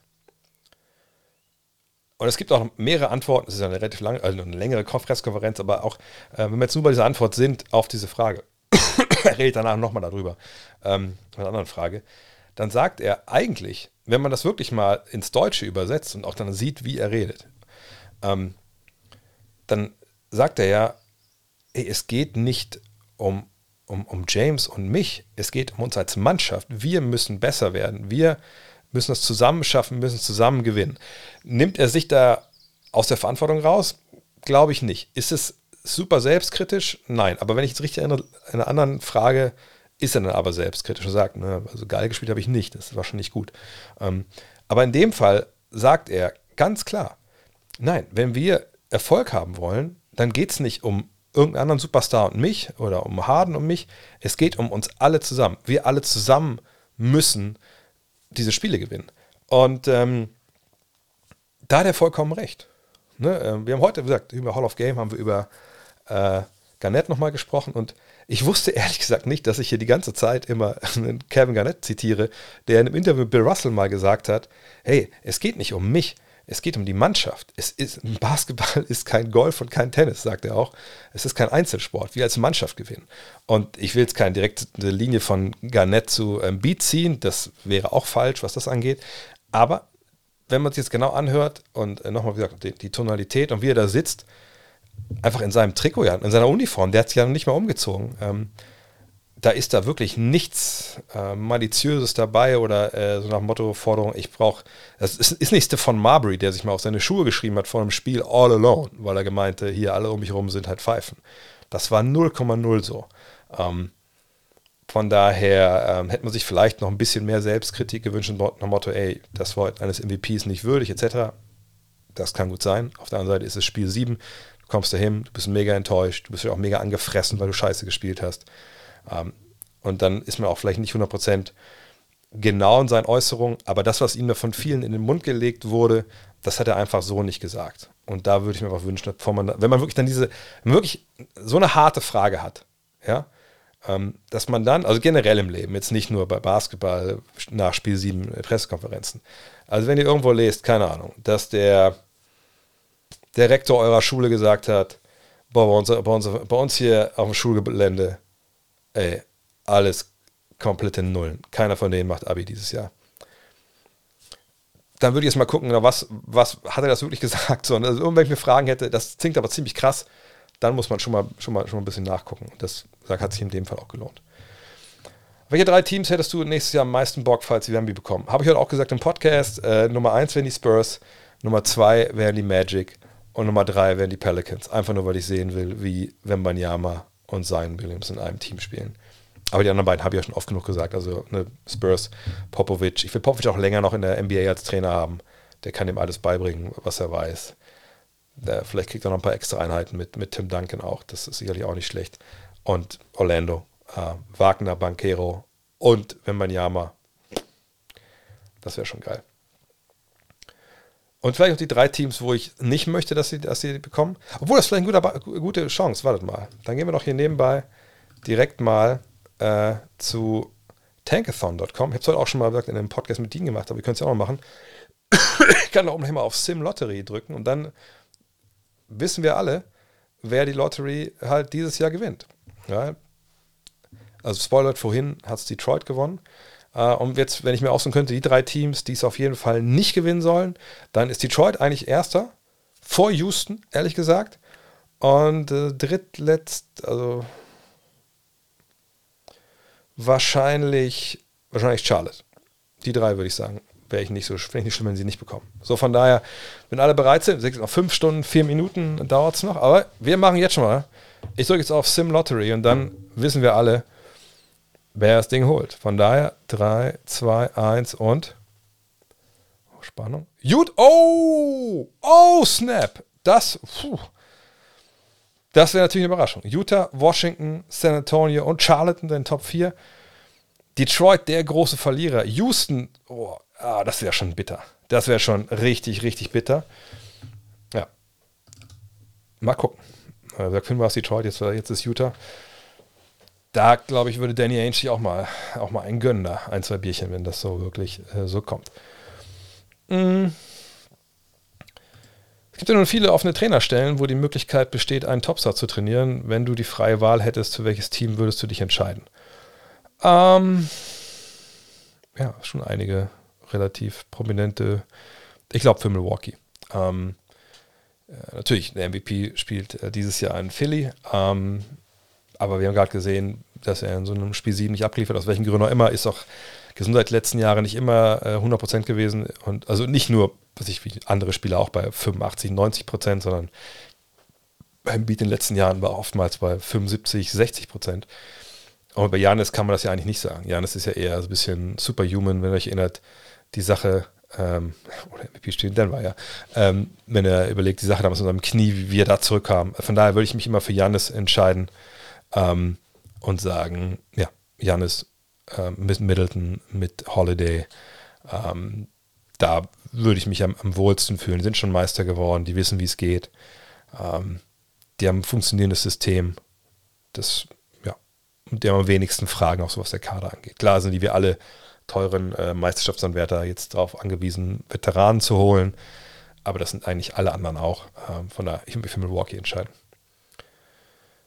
Äh, finde Wahnsinn, dass Jason Kidd noch immer im Sattel sitzt, wenn man bedenkt, welche Coach auf dem Markt sind. Ja, habe letzte Woche schon drüber gesprochen, deswegen ganz kurz. Ja, aber was wäre denn Nico Harrison für ein Manager? Was wäre denn auch Mark Cuban für, für einen Boss, wenn man äh, nach Saisonende sich hinsetzt, man analysiert die Saison und man kommt zu dem Schluss, hey, nächstes Jahr machen wir das besser, äh, hier ist der Plan, bum, bum, bum, äh, wir gucken, was die Draft uns bringt, hoffentlich behalten wir unseren Pick und das ist die Vision für die nächste Saison. Das sind die Pläne auch für Free Agency etc. Und dann, obwohl eigentlich nicht, sich bei dir nichts verändert hat, aber anderswo werden Trainer gefeuert, auf einmal sagst du, Alter, ähm, okay. Ich glaube, wir rufen den mal an. Das, das geht, da geht das schon los. Was machst du dann? Rufst du dann, rufst du dann Nick Nurse an und sagst, hey Nick, pass auf, ähm, hier ist Kark Mubin ähm, ich habe da eine, eine Basketballmannschaft namens Malice Devericks. Äh, wir suchen vielleicht äh, einen Equipment Manager nächstes Jahr. Hättest du darauf vielleicht Bock? Ähm, denn wir haben so einen Spieler wie Duka Loncic und Irie Curving. Also, ne, wir verstehen, was ich meine. Das ist ja einfach ist das gar kein guter Stil. Äh, du erdolchst dann quasi den Typen, den du eigentlich dein Wort gegeben hast. Äh, nächstes Jahr geht's weiter. Ähm, die Mannschaft kriegt das natürlich auch mit. Alle kriegen das mit. Also da, also wie gesagt, da musst du, du musst nach der Saison deine Entscheidung treffen. Alles andere fällt dir dann wieder auf die Füße. Ähm, und äh, von daher finde ich jetzt nur nachvollziehbar, dass man es durchzieht. Äh, zumal man ja auch gar nicht weiß, ob die zu dir kommen. Ja, Bayern hat das mit Nagelsmann auch gemacht. Ja, gut, das kann natürlich sein. Aber vielleicht haben die Mavericks auch ein bisschen mehr Stil als, als der FC Bayern München im Fußball gerade. Ähm, von daher, außerdem muss man ja sagen, sie sind ja augenscheinlich mit der Arbeit von Jason Kidd zufrieden. Sonst hätten sie ihn ja vor die Tür gesetzt. Das war sicherlich bei den Bayern jetzt nicht so. Ähm, von daher ähm, warten wir es mal ab. Äh, aber ich kann mir schon vorstellen, dass Kidd nächstes Jahr auch keine allzu lange Leine hat. Ähm, und da gibt es ihm auch persönliche Verbindungen, sagt zu Cuban. Ähm, von daher, und Kyrie Irving, da kann es nichts Neues geben. Ne? Der ist ja, wird Free Agent. Äh, und da kann man ja erst ab 1.7. unterschreiben. Und er will ja den Markt testen, hat er mehrfach gesagt. Äh, welches übrig gebliebene Team hat best, den besten Coaching-Staff, deiner Meinung nach? Meine persönliche Meinung nach Heat, Nuggets, Lakers, Celtics. Heat sind Erster, ähm, da müssen wir drüber reden. Das ist der äh, einer der besten Coaches der Liga, äh, Eric Spolstra. Wahrscheinlich ist er auch mit ein bisschen Abstand von den anderen zu sehen. Äh, dann würde ich auch Mike Malone sagen, ähm, einfach weil er schon ein paar Jahre da ist und eigentlich, ähm, dass die auch ein Vorteil ist, wenn man einfach viel eingespielter ist in dem, dem System. Aber genau, Herm hat sich gut gemacht im, Spiel, im ersten Jahr auf jeden Fall, hat schnell gelernt, Missoula auch. Die beiden wahrscheinlich, na, ich würde schon Herm noch vor ihm sehen. Also die Reihenfolge hier, die finde ich schon richtig, ehrlich gesagt. Wird die Draft übertragen? Weiß ich ehrlich gesagt nicht, aber also bei der Zone weiß ich nicht, aber bei NBA TV auf jeden Fall. Ja. da muss ich halt irgendwo im Netz mal äh, einen ESPN-Stream ziehen. Hm. Hoffe, dass die Lakers Jokic von LeBron verteidigen lassen. Haben sie auch bei JJJ so gemacht und Raymond hat es letztes Jahr auch gut gegen Jokic gemacht. Was denkst du, beziehungsweise was spricht dagegen? Das wäre eine Katastrophe, glaube ich, für, für LeBron. Ähm, weil also LeBron ist, ist defensiv äh, nicht, nicht Raymond Green. Ähm, und äh, da würdest du billigend in Kauf nehmen, dass LeBron da relativ schnell ein, zwei Fouls bekommt. Das fände ich ehrlich gesagt keine gute Taktik. Also ich glaube, wenn du LeBron und vor allem, das ist ja dann nicht so, dass er dann Jokic verteidigt und das bleibt dann ja die ganze Zeit so. Also selbst wenn man jetzt denkt, er hat dann wie großartige Vorteile. Da stellt Jokic einen Block und dann macht einen Handoff mit Jamal Murray und auf einmal steht LeBron vor Jamal Murray und dann ich meine, LeBron ist 38, 39 Jahre alt, also da müssen wir ehrlich sein, die Zeiten sind vorbei, dass er da defensiv, also klar kann das noch 5, 6 Minuten mal machen, aber dass er jetzt ein Point of Attack, und das wäre ja bei Jokic und nach dem Switchen auch bei Murray, dass er da verteidigen äh, soll. Nein, nein, die Zeiten sind vorbei. Also ihn musst du ehrlich gesagt in Hilfesituationen packen, wo er clever sein kann, opportunistisch sein kann, wo er sich auch mal erlauben kann, vielleicht ein bisschen einen fauleren Closeout zu laufen, aber ihn indirekt in die Aktion zu verwickeln. Das ist eher was, was die Denver Nuggets schon gerne versuchen wollen, dass sie das hinbekommen.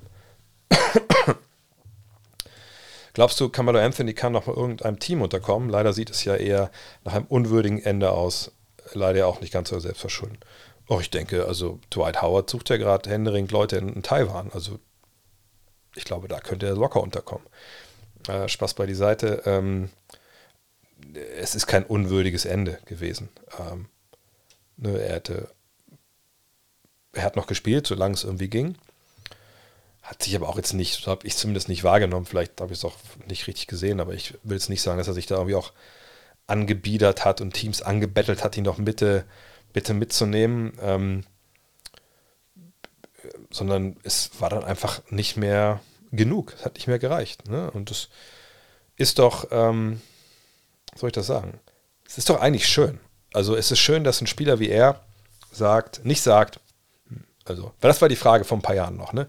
Kann der von der Bank kommen, kann der eine kleinere Rolle akzeptieren oder ist er in seinem Kopf immer dieses Alpha-Tier, was den Ball haben muss und dann Fake, Jab Step, Jab Step und dann macht er irgendwie Mitteldistanzwurf. Und da muss man sagen, das hat er ja gezeigt, dann auch in Portland zum Beispiel und auch mit Abstrichen in LA dann am Ende, ne, dass er diese Rolle anders akzeptiert hat, die er vorher, ich glaube in Oklahoma City war es, eben nicht akzeptieren konnte. Ähm, aber irgendwann war es dann halt vorbei. Also was, wie, wie, wie soll das denn sonst anders zu Ende gehen, wenn du ein älterer Spieler bist, der ähm, vor allem halt natürlich ein Scorer ist, ähm, aber das eben nicht mehr, nicht mehr so bringen kann, dann, dann ist es halt irgendwann Schluss. Aber dass er es bis zum Ende ausgereizt hat und nicht gesagt hat, ich bin ein Star, äh, wenn ich so nicht spielen darf, holt mich bitte hier raus. Ich zähle jetzt nur noch mein Geld. Das finde ich persönlich ähm, Basketball romantisch und, und das finde ich einen sehr erstrebenswerten Weg, ähm, rauszugehen. Und dass er jetzt nicht mehr spielt. Ich meine, eine Sache, die mich immer wundert bei, bei, bei, diesen Fragen, warum er, also nicht jetzt bei der hier, die jetzt gerade, aber äh, bei anderen Fragen letzten Jahren immer so, ja, warum, oder gerade für diese Saison, warum holt den denn keiner? Warum holt den denn keiner? Ähm, da muss man sagen, frag doch LeBron James. Das ist einer seiner besten Kumpels. Und der wollte ihn nicht mehr haben dieses Jahr. Ne? Also, und wir reden ja davon, dass LeBron so ein krankes Basketballgenie ist. Der wollte den nicht haben. Also ist ja wohl die Antwort relativ klar. Camelo Anthony ist immer noch ein toller Scorer. Ähm, der kannst du wahrscheinlich auch, können wir jetzt gerade anrufen, oh, so, so, spät ist es nicht, so früh ist es nicht gerade in den USA, aber sagen wir mal, wir rufen ihn nachts um drei und sagen, alle, die Aliens stehen vor der Tür, ich muss hier einen Midranger versenken über so einen Zwei-Meter-Mann, kannst kurz mal vorbeikommen, dann lebt meine Familie weiter. Und sagt er, ja, kein Problem, mache ich. Und dann trifft er das Ding, geht er nach Hause. Aber das ist eben auch nicht mehr das Einzige, was gefragt ist in der NBA. Und wenn man überlegt, jetzt gerade in diesen Playoffs, ich meine, projiziert mal Camelo Anthony damit rein. Ähm, oh, puh, da reden wir aber äh, über jemanden, also wenn wir über, ähm, wie heißt er, mein spezieller Freund aus Philadelphia, ähm, wie heißt er denn, der, Shoot, der Shooter? Bin ich doof? Äh, Niang. George, wenn wir schon George Niang uns ein bisschen lustig machen, dann, also dann, dann, nee, nee, nicht Iverson. Äh, wenn wir über George Niang schon sagen, also wenn der viel spielt, dann kannst du eigentlich nicht Meister werden. Das ist bei Camelo Anthony, aber dann, dann äh, wirklich doppelt so schlecht defensiv. Von daher ist alles gut. Der hat's, ich glaube, damit abgeschlossen jetzt auch und ist auch okay. Und wenn er unbedingt noch spielen wollen würde, könnte er immer nach Europa. Es gab früher öfter auch mal Leute, die nochmal nach Europa gegangen sind, auf der letzten Rille, so Dominic Wilkins zwischendurch und so. Da hat er auch nichts gegen gesprochen, aber ich glaube, er ist noch mit sich im Reinen jetzt und das äh, war halt okay. Achso, das haben wir schon besprochen, Phil, mit der Defensive. Äh, Nein, es werden nicht nur die Fragen beantwortet, die bei Twitch gestellt werden. Welchem Team gönnst du, wenn wir schon gesagt? Ähm, äh, bitte, bitte, bitte. Äh, was glaubst du, wird aus DeAndre Ayton? Welchem anderen Team könnte er für dich gut passen, sollte jetzt dann verlassen? Ähm, ja, das ist ein bisschen die Frage. Ne? Jetzt hat man Monty Williams vor die Tür gesetzt. Und ich denke, das ist so ein bisschen so ein. Also ich will nicht ausschließen, dass, jetzt, dass das jetzt alles stoppt. Dass man sagt, okay, jetzt haben wir den Trainer, machen wir jetzt neu und dann holen wir noch Leute dazu, die besser passen, aber der Kern des Teams bleibt so. Und der Kern ist halt Chris Paul, Devin Booker, Kevin Durant und DeAndre Ayton. Irgendwie glaube ich, dass Matt Ishbia, der Besitzer, ne, der erste Amtshandlung war es ja quasi Kevin Durant zu holen, zweite Amtshandlung Monty Williams zu feuern. Ich glaube, dass der nochmal ähm, wie soll ich sagen, ähm, glaube ich, nochmal auf den Tisch haut. Und das reicht glaube ich, an Änderungen. So.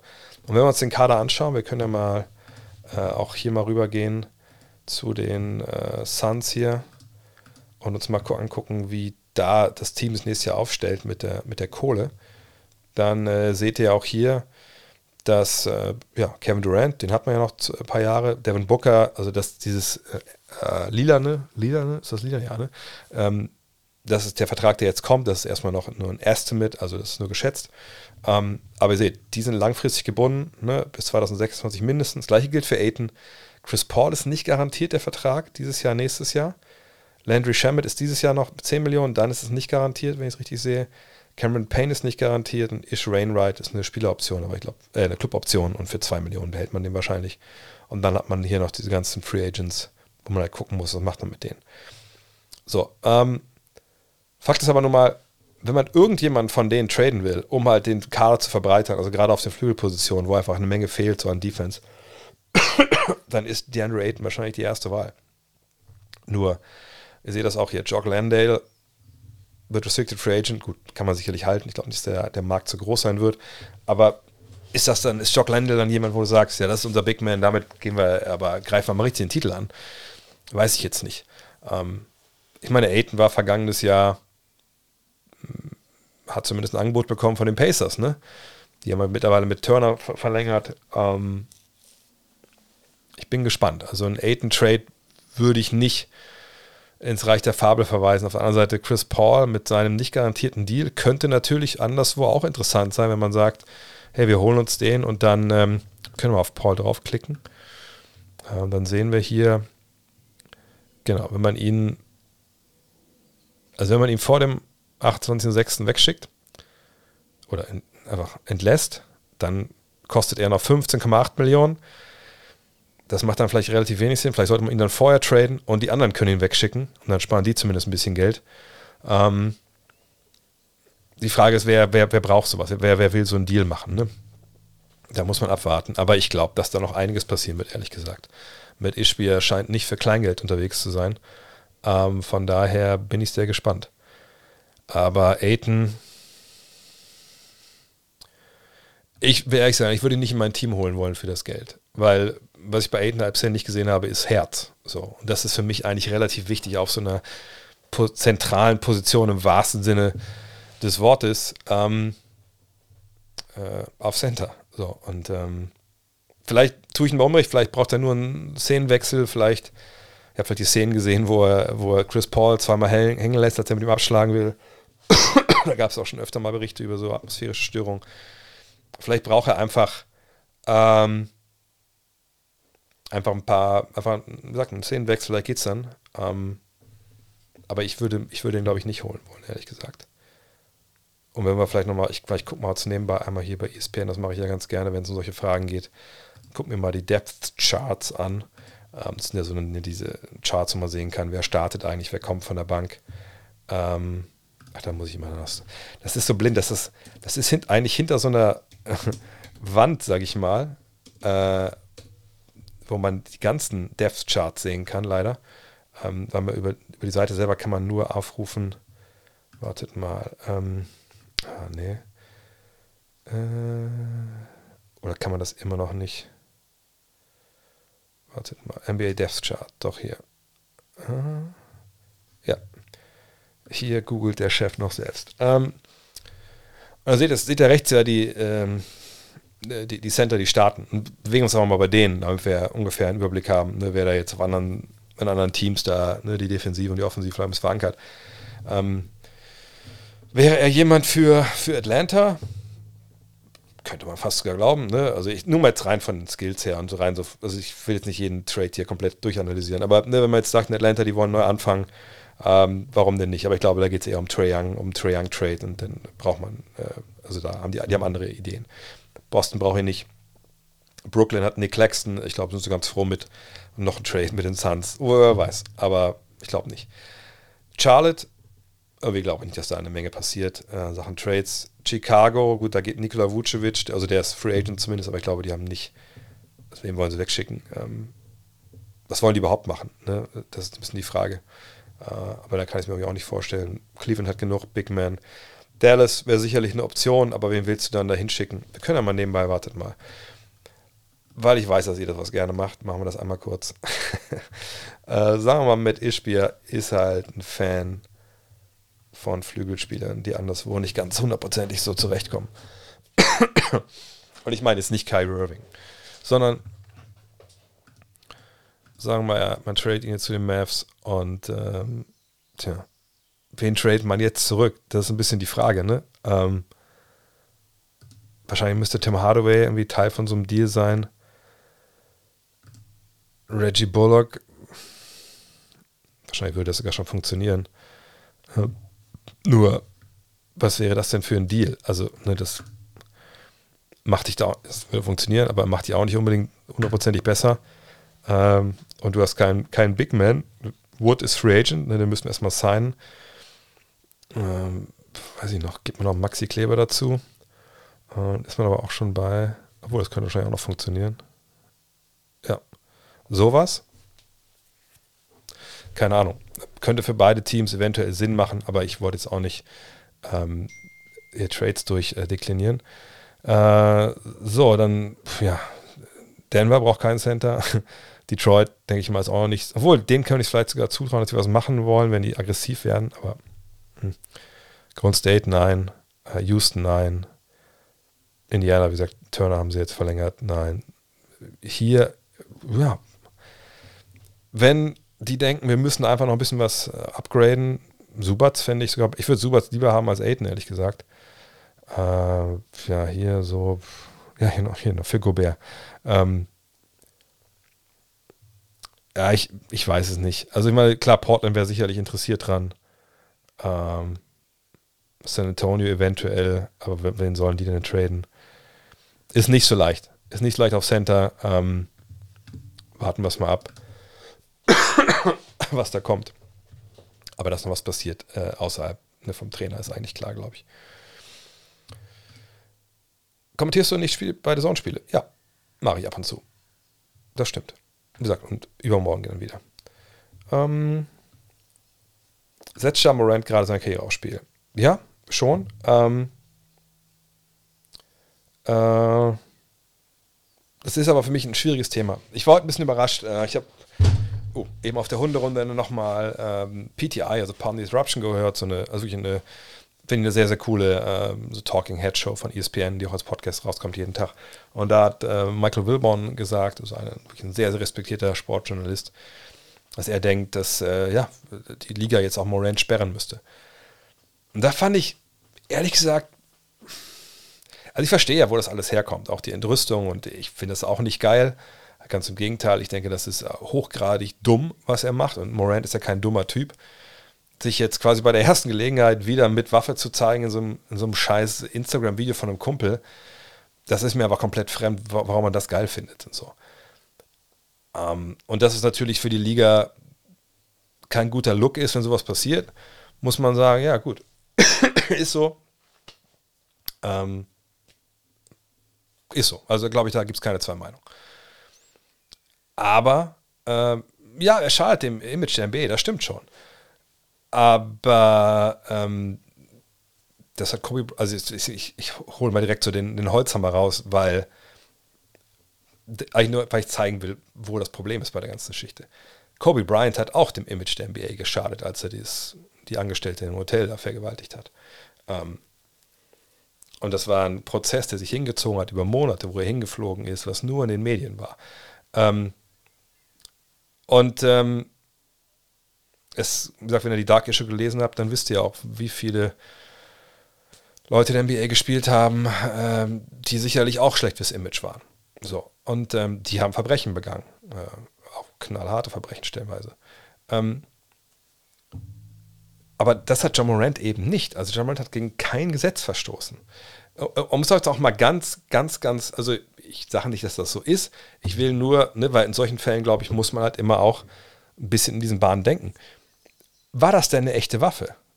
Ne, ich will jetzt nur mal so Teufelsadvokat spielen. War das eine echte Waffe, mit der er rumgehantiert oder war das irgendwie, war das ein großer Joke, einfach, äh, ne, und war, keine Ahnung, so eine nachgemachte Diegel, die eigentlich eine Wasserpistole ist. Also bei dem Video würde ich mir jetzt nicht, zu, nicht zutrauen, das äh, zu bewerten.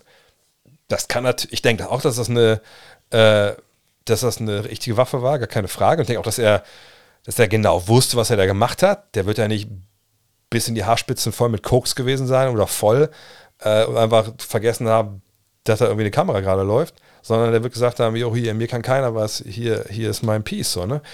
Und das ist natürlich total problematisch. Aber ich frage mich, welche Handhabe man hat, das zu sanktionieren von der Liga. Denn die Spielergewerkschaft, die wird natürlich auf der Seite von Morant stehen und sagen, Moment mal, worüber reden wir eigentlich? Er hat keine Waffe in äh, eine NBA-Kabine transportiert, wie es Gilbert Arenas gemacht hat. Er ähm, ist nicht in die Zuschauer gegangen und mir aufs Maul gehauen. Er hat kein Verbrechen begangen. Ähm, in Denver übrigens dann auch nicht. Ne? Als er dann da im Stripclub war, da hat ja die lokalen Behörden haben das ja ähm, ja, haben wir auch nichts äh, nicht ermittelt. Und ja, natürlich kann das gut sein, dass die Liga auch gerne ihn so ein bisschen als Gesicht haben wollen würde, aber sie haben genug Gesichter. Es ist ja nicht so, dass er jetzt der Einzige ist, der den Ball von oben in den Korb wirft. Ähm, von daher denke ich, also der Verein sagt, wir suspendieren jetzt von allen äh, Vereinsaktivitäten. Ja, ich habe auf den Kalender geguckt, es ist Mai und ihr seid alle in Cancun. Ich weiß nicht, was ihr da macht, ob ihr zusammen irgendwie, keine Ahnung, einen Schwimmkurs macht nochmal nebenbei, aber wenn er davon suspendiert wird, da glaube ich, das tut keinem so richtig weh. Ne? Ähm, von daher, ich denke, das wird eigentlich eher so ein bisschen jetzt, also hoffen wir mal, dass da nichts Neues noch kommt, aber wer weiß, wie es bei dem Typen läuft. Aber das wird so ein bisschen versanden. Dann bis September, Februar, äh, bis September, Oktober, wenn es wieder losgeht, da läuft noch eine Menge, Menge äh, ne, Wasser den, die aller hier runter.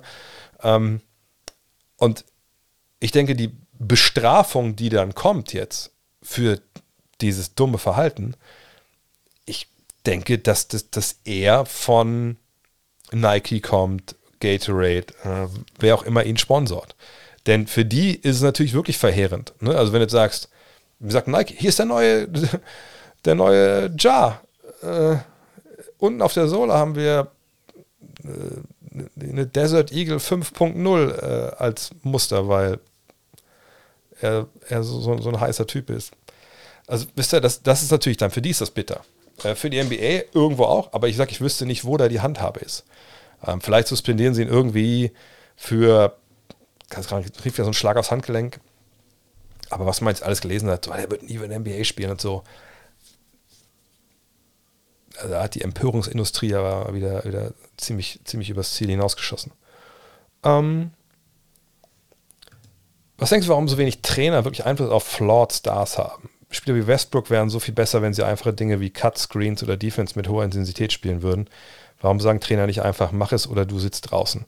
Wenn einer wie Curry defensiv okay ist, kann einer wie Westbrook doch auch, wenn er wirklich will. Mm. Äh.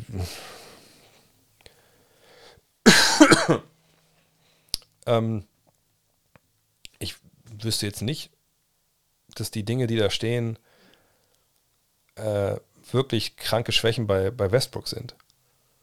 Ähm, zumal die Sache mit, mit Cuts und Screens, ähm, das ist ja dann auch nicht unbedingt immer, äh, sagen wir mal, Spieleraufgabe, das so, äh, sag ich mal, in Eigenregie irgendwie wie durchzuziehen. Das ist ja oft auch ein Teil der Strategie oder was so ein bisschen äh, vorgegeben wird. Ähm, klar, freut man sich, wenn Spieler auch mal äh, intuitiv ne, solche Sachen halt machen, das Richtige machen, Entscheidungen treffen, einfach um die Defense auch mal durchzumischen. Aber dass man das jetzt irgendwie bei Westbrook, dass man sagen will, da, hat er nicht gemacht, das ist eine Wurst, wüsste ich jetzt nicht. Ähm, Defense mit hoher Intensität, dann müsste man LeBron ja auch rausnehmen. Also, weiß ich nicht. Natürlich hat er Schwächen, gerade in der Crunch-Time und so, hat er schon ganz Karriere gehabt. Ähm, aber das ist so ein klassisches 80-20 hier. Ne? Wische ich jetzt die 80% zur Seite für die 20%, die ich denke, die er falsch macht? Und vor allem, wie komme ich auf die Idee, dass der das kann, aber nicht macht. Wisst ihr, was ich meine? Also, das hier, da ist ja mit eingebacken in die Frage, der würde das ja machen, wenn er wollte, aber er will nicht und deswegen muss ich ihn bestrafen, damit er das macht. Und das finde ich, das setzt schon eine Menge voraus, was wir eigentlich nicht wissen können. Ne? Und ich denke, in dem Fall ist es auch, auch falsch. Ähm, wenn wir vielleicht mal ein aktuelleres Beispiel nehmen. Jokic. Hätte man bei Jokic sagen können, in den letzten Saisonwochen, ey, äh, wir haben eine defensive Strategie, das machen wir das ganze Jahr eigentlich schon so. Ähm, du musst nicht hier stehen, du musst zwei, drei Meter weiter rechts stehen, wenn das so und so gespielt wird vom Gegner. Und eigentlich am besten auch eine halbe Sekunde, Sekunde vorher. Und du bist ja auch kein dummer Spieler, du weißt doch, dass du da stehen musst. Warum stehst du eigentlich nicht da? Ähm das kann man natürlich dem Spieler schon mal so hinlegen und fragen, warum das eigentlich so ist und ob man, vielleicht kriegt man da auch eine, eine Antwort, die einen zufriedenstellt, aber in der Regel wahrscheinlich nicht. Aber würde ich jetzt, und das ist ein krasses Beispiel, würde ich jetzt bei Jokic sagen, pass auf, also hinten, das muss schon besser laufen, das können andere auch. Ist mir jetzt egal, was du vorne machst, das geht nicht. Du kommst jetzt auf die stille Treppe und sitzt jetzt erstmal im vierten Viertel draußen. So eine Erziehungsmaßnahmen sind da eigentlich wahnsinnig fehl am Platze. Ähm, und einfach auch nicht, auch nicht passig. Also das geht vollkommen an so dieser der Wirklichkeit vorbei in, äh, in, in so Teams. Auch nicht nur in der NBA, also in der Regionalliga und ähnliches auch. Ähm, sicherlich kann man in der Jugend oder auch bei Herrenmannschaften, äh, wo vielleicht dann weniger auf dem Spiel steht, sowas mal durchziehen. Aber in der Regel verlierst du eher den Spieler und du verlierst eben auch diese 80 Prozent, die er gut macht. Von daher ähm, verstehe ich das, dass du das fragst, aber ich glaube nicht, dass das wirklich in Realität behaftet ist. Ähm, dass die Spieler nicht wollen, glaube ich nicht. Wenn sie Flaws haben, also wenn sie Fehler haben, dann haben sie die ja auch nicht, weil sie nicht wollten, sondern haben sie die wahrscheinlich in der Regel, weil sie einfach auch diese Ausbildung nicht genossen haben. Und das dann aufzufangen später noch, ist einfach verrückt schwer, ehrlich gesagt. OKC mit Wembanyama Titelkandidat. Siehe die Frage Houston mit Wembanyama Titelkandidat. Auch nah, nein. Gerade mal ins Playing gekommen jetzt mit äh, einer tollen Mannschaft, jungen Mannschaft, ähm, aber auch wirklich nur mit einem Superstar und das ist äh, SGA. Ähm, dann kommt natürlich nächstes Jahr ähm, Chad Holmgren dazu, mit wenn man ja mal The Twin Towers. Ich würde das gerne sehen, fände ich auch geil. Aber auch da muss man sagen, ein Titelkandidat werden sie damit auf gar keinen Fall, denn nochmal, junge Teams gewinnen in den Playoffs nicht. Wo sollen die die Erfahrung herhaben? Wir reden über eine ganz andere Sportart im Endeffekt. Ähm, und da finden war was Cooles, was J.J. Redick gesagt hat bei ESPN, dass er meinte, er war mit dem Sohn von Mickey Arison, äh, der war auch bei Duke, als er da gespielt hat, der war, glaube ich, Equipment Manager und der ist jetzt irgendwie auch bei den, äh, bei den Heat irgendwie ein dabei, keine Ahnung. Ähm, die Heat gehören an Mickey Arison. Und ähm, der hat ihm gesagt, ey, ist schon krass, wenn man überlegt, wie schwer das, wie viel schwerer das wird in der ersten Playoff-Runde und dann in der zweiten Playoff-Runde wird es nochmal schwerer und dann ähm, und dann aber nach der zweiten Runde merkst du, Alter, das ist ja gerade mal die Hälfte rum bis zum Titel. Und es wird ja dann in den Conference Finals nochmal schwerer und dann in den Finals in der Regel natürlich auch nochmal schwerer. Kann natürlich sein, dass da irgendwie wie in den 2000ern, äh, wenn du aus dem Westen kommst, hast du die schlimmsten Schlachten schon geschlagen und äh, die Finals sind dann meistens so auslaufen gewesen. Aber wenn man das überlegt, ähm, dann ist es so, dass das musst du erstmal lernen. So. Genau, den Druck kannst du auch nicht üben. Von daher, also OKC wird erstmal alle, bis auf vielleicht die Boston Celtics von äh, 2009, 2008, allen Meistern wird erstmal das Herz gebrochen vorher. Und die Celtics damals ne, von Pierce, von, äh, von Pierce schon, aber von Allen und von Garnett vor allem, die, deren Herzen wurden nicht im Trikot der, der Celtics gebrochen, äh, sondern halt vorher viele Male. Äh, und das hat dann Oklahoma City sicherlich auch noch vor sich. Hm.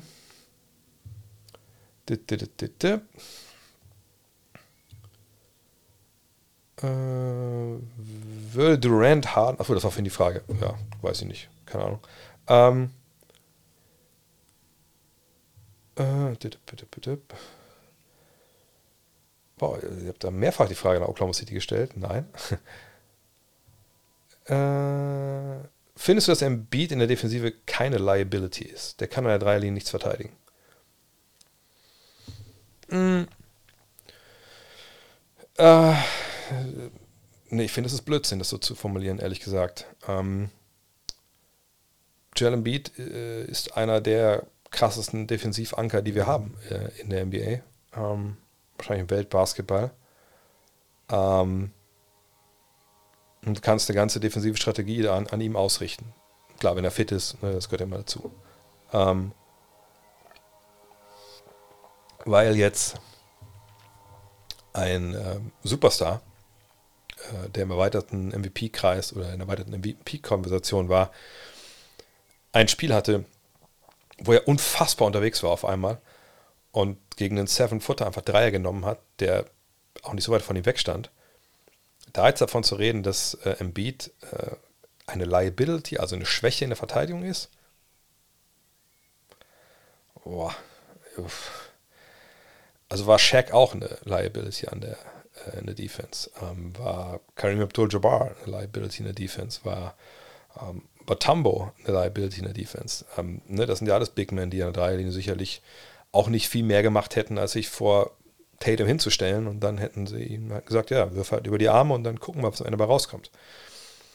Was diese Frage, wie sie hier gestellt ist, wenn man Spiel 7 gesehen hat, ähm, was die komplett außen vor lässt, ist eben, dass wir hier nicht äh, klar, beim All-Star-Weekend waren, äh, wo die NBA überlegt hat, ey, machen wir ein geiles 1 gegen 1 Turnier und wir gucken mal so hier Bloodsport-mäßig, äh, wir lassen jetzt mal die, die größten Kämpfer der verschiedenen Stilrichtungen gegeneinander antreten, nur halt jetzt im Basketball Sicht der besten Point Guard, der besten Small Forward Power, bla bla. Und dann gucken, was am dabei rauskommt. Das war das ja nicht. Also, wie ich es gesehen habe, haben sie 5 gegen 5 gespielt.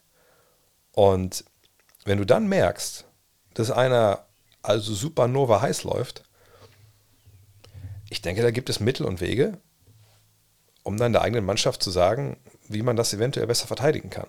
Ähm, und ich will jetzt nicht alles bei Doc Rivers abladen, aber ich würde sagen, da sitzt, ich habe es glaube ich durchgezählt, auch beim Stream, da saßen glaube ich zwölf oder 14 Leute mit grauen Zippern von Nike auf der Bank der Philadelphia 76ers. Und ich vielleicht erwarte ich da ein bisschen viel, aber ich würde erwarten, dass einer von denen vielleicht mal sagt, ey yo, die wollen immer das Matchup mit, mit Jason Tatum gegen unseren Joel Embiid haben.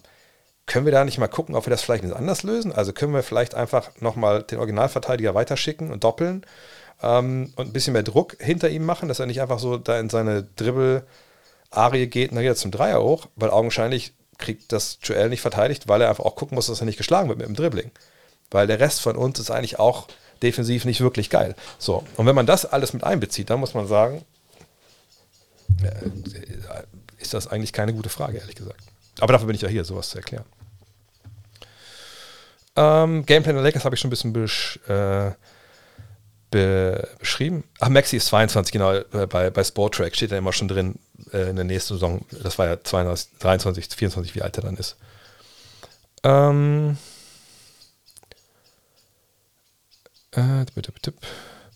ich vermute, dass die NBA Jar zwar eine halbe Saison sperren wird, aber danach wird es wieder vergessen sein, so wie die Saison.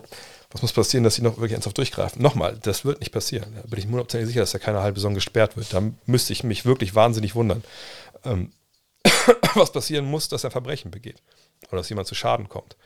Ähm, oder dass er wirklich, äh, keine Ahnung, der, sich da nackt hinstellt mit, mit zwei Knarren am Arm äh, und am 4. Juli einfach Luft ballert, sowas vielleicht. Aber das jetzt, wie gesagt. Ähm,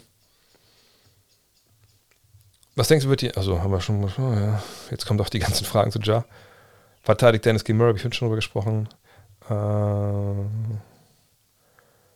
kommt Tatum oft zu schlecht weg. Wenn man sich seine reinen Zahlen ansieht, Rebounds, Assists, und Defense nicht vergessen, hat er bis auf Spiel 2, in dem, aber in dem er V-Probleme hatte, so immer solide abgeliefert. Ähm, ja, ähm, bei ihm muss man sagen, ich kann gleich mal eine Sache machen. Das ist mir ganz schön, dass man bei, bei Basketball Reference kann man sich auch einen Game Log anzeigen lassen von Spielern und zwar dann halt alle Playoff-Spiele. Das ganz, ich steige das mal, wo das, wo wo das geht. Dann, ähm, das ist nämlich, Moment, ich mache mal die Frage zu. Das ist nämlich hier unter Game Logs. Das sind ja so die Spiele der jeweiligen Saison, die kann man sich angucken und dann kann man hier Career Playoffs gucken. Und das ist immer ganz cool, wenn man gerade solche Fragen beantworten will wie die hier. Ähm, und die waren ja sehr, sehr jung, als sie angefangen damals. Ne? Und hier sieht man noch ne, vier Punkte, acht Punkte. Da waren so ein paar Klanker, wie Amerikaner sagen, drin. Dann aber in der zweiten Runde abgeliefert hier war so 11 Punkte, 15, aber er war ein junger Typ. Das waren ja auch dann damals diese Conference Finals, wo sie auch nicht so weit weg waren, das Ganze zu gewinnen. Da war der Dank damals gegen LeBron. Ähm, dann wieder solche Spiele wie hier. Ja. Dann richtig abgeliefert. Hier auch 15, 18. Ne? Das sind dann so Sachen, das ist schon bei dem Niveau, auf dem er ist, sagt man dann schon, hm, nur 15, nur 18, 5 von 15, 5 von 18. Uiuiui. Klar, 9 Rebounds, 6 Assists, äh, 10 und 4 ne, und 1 und 1, das ist noch alles okay. Äh, aber das fällt halt dann auf. Hier mal wieder die 9 Punkte ne, im zweiten Spiel, 22 verloren, auch nur 21 Minuten gespielt, muss man dazu sagen, aber 3 von 12, da spricht ja auch eine klare Sprache. Aber dann natürlich mit 50 und 40 geantwortet. Trotzdem, seht ihr, haben sie diese Serie halt dann, äh, nicht gewonnen. Ähm, hier 19, aber, ne, und das sind immer diese 5 von 16 Dinger, ne, 3 von 12. Ne, das sind dann Sachen, die halt im Kopf bleiben. Ähm, obwohl er auch da ne, seine 10 Assists und 6, ähm, 6 Rebounds sammelt. Hier sind es mal 10 drin, ne, wieder 4 von 19. Ähm, Und auch nicht viele Freiwürfe. Ne? Normal würde man denken, Mensch, dann zieh doch die Freiwürfe. Hier sind es wieder mal 10 gewesen, hier 12. Aber er fängt das immer wieder auf. Und das, das war ja auch in den Finals ein bisschen die Story zu Beginn. Und im letzten Spiel dann auch ne? 6 von 18, 3 von 17, 8 von 23 das hat sich schon so durchgezogen. Hier bisher muss man sagen, ne, auch wenn es hier jetzt 19 waren, da war er am nächsten dran, aber wenn du 19, 8 und 8 lieferst, dann ist auch alles okay. Ähm, hier dieses Spiel, hm, aber sonst hat er halt immer abgeliefert auch. Auch das hier, irgendwer hat mir geschrieben, was war das denn für eine No-Show in Spiel 4? Weil er in der ersten Halbzeit nicht abgeliefert hat, aber wenn man 24, 18, 6 und 4 bringt, ist das alles nur keine No-Show. Also das Ding ist einfach, er hatte viele von diesen ähm, Spielen drin, wo einfach nichts lief vorne. Ähm, und das hat er dann so ein bisschen, wie soll ich sagen, ähm, das hängt ihm immer noch nach. Ähm, auch weil es immer wieder vorkommt, leider. Aber die Spitzen darf man natürlich auch nicht vergessen. Ähm, und vielleicht, es klingt jetzt blöd, aber vielleicht, wenn die einen richtigen Point Guard hätten, der wirklich so Pass First ist, Marcus Smart ist ja eher so ein Ballschlepper, dann wäre das ja nochmal was anderes. Äh, und die Offensive der Celtics auch den vergangenen Jahren war ja nicht immer wirklich so richtig geil. ähm, spielt da vielleicht auch so ein bisschen mit rein. Ähm, schätzt die bisherigen Leistungen von Dennis ein in den Player Dennis Schröder? Ja, super. Ähm, die Zahlen können wir uns auch mal angucken gleich. Ähm, die sind jetzt, glaube ich, nichts, was jemand so vollkommen ausraten lässt und sagt, um Gottes Willen spielt der geil so. Ähm, das ist sicherlich äh, dann nicht so. Da haben wir ihn auch schon besser gesehen. Aber was die Zahlen hier halt natürlich nicht verraten, ist eben gerade so äh, das, was er diesem Team halt momentan gibt, so als Verteidiger, dass er sich aufopfert, ähm, gerade defensiv. Also selbst diese Nummer da mit, äh, mit Draymond und so, ne, diese, dass er ihn da provoziert hat und so, das gehört alles dazu und das ist alles wichtig. Ähm, und Dennis ist der Spieler, also von denen, die wirklich einen Namen haben. Ne? Ich denke jetzt, dass Max Chrissy und Shaquille Harrison, die opfern nicht viel. Ne? Auch Vanian Gabriel opfert nicht viel. Aber Dennis Schröder opfert einiges äh, von, von, seinem Spiel. Ne? Ähm, ihr seht das ja, wirft äh, am sechsten meisten in Anführungsstrichen, fast Lonnie Walker wirft fast mehr. Ähm, Gut, er hat ja auch dann diese, diese, diese grandiose, äh, grandiose vierte Viertel gespielt. Aber Dennis, ähm, sein Speed, seine Aggressivität, ähm, wie er sich wieder reinhaut für die Truppe, das ist extrem wichtig. Und ich glaube, das wird auch honoriert werden. Deswegen, also nochmal, wenn ich die Wahl hätte, also wenn ich, wenn ich jetzt in einem Vakuum die Wahl hätte als Rob Pelinka, okay, du kannst einen Spieler behalten, Dennis oder D'Angelo Russell, ich würde mich in 10 von 10 Fällen für Dennis entscheiden. Ähm, so läuft es in der NBA natürlich nicht, es ist kein Vakuum. Ne? Ähm, aber für das, was er dir gibt, das ist eine richtig, richtig gute Offseason. Oder richtig so Postseason, sorry. Was denkst du, wie sieht der Kader der Bucks nächste Saison aus? Trade man Middleton oder sogar Janis? Nein, warum sollte man Janis traden? Das wäre so ziemlich das Dümmste, was man machen konnte. Ähm, Superstar, ähm, einer, der da sein will. Ich suche mal bei ihm jetzt mal die, ähm, die Zahlen raus für sie. Ähm, und jemand, ne, der mit dir Meister geworden ist, der MVP geworden ist, zweimal, ähm, in, in, deinem Trikot. Also solche Leute tradest du in der Regel ja einfach nicht so weg. Viel machen, muss man auch sagen, ist ein bisschen schwierig. Ne? Ihr seht da das Grün bei Middleton, das heißt Spieleroption. Ich bin mir relativ sicher, dass er die jetzt äh, nicht ziehen wird. Dann ist die Frage, was will er? Ne? Ihr seht auch das Alter. Ne? Ich kann mir gut vorstellen, dass man ihm eventuell das schmackhaft macht, zu sagen: hey, komm, dieses Jahr, nächstes Jahr äh, plus Spieleroption 25, 26. Einfach damit ne, der Vertrag von Janis, der von Middleton, der von Portis und von Connaughton alle ungefähr gleich enden, wenn das denn so sein soll. Ihr seht, der Holiday, der hatte schon gesagt, naja, die nächsten beiden Jahre, okay, und dann eventuell sogar Rente, mal gucken. Da muss man auch mal drüber nachdenken, ähm, was da passiert. Äh, aber dass man diesen Kern, Antetokounmpo, Middleton, Holiday, Portis, Connaughton, Grayson Allen wahrscheinlich auch nächstes Jahr ähm, erstmal zusammenhält. Brooke Lopez braucht einen neuen Vertrag. Ne, was mit Crowder, was mit Ingles. Der Rest ist dann, glaube ich, relativ egal. Ne, was kriegt man mit denen jetzt hin? Äh, das muss man abwarten. Wenn wir hier die Zahlen sehen, dann sehen wir 134 Millionen, ist auch schon relativ teuer. Äh, was haben sie? Äh, Non-Payer, die Biannual haben sie sogar noch und die äh, Non-Taxpayer. Also da können sie auch noch Leute mitholen oder ihre eigenen Leute mitholen. Je nachdem. da wird sich, glaube ich, gar nicht so viel tun. Ähm, ich glaube auch, wenn man ehrlich ist, in das Jahr sehr viel auf und ab, eher, eher mehr ab als auf. Ähm, ne, ein bisschen eine Verletzung. Janis war Janis. Lopez hat super gezockt. Ähm, aber in den Playoffs ist ja keine Ahnung, was jetzt da mit Budenholzer war, mit seinem Bruder, wie sehr ihn das beeinflusst hat.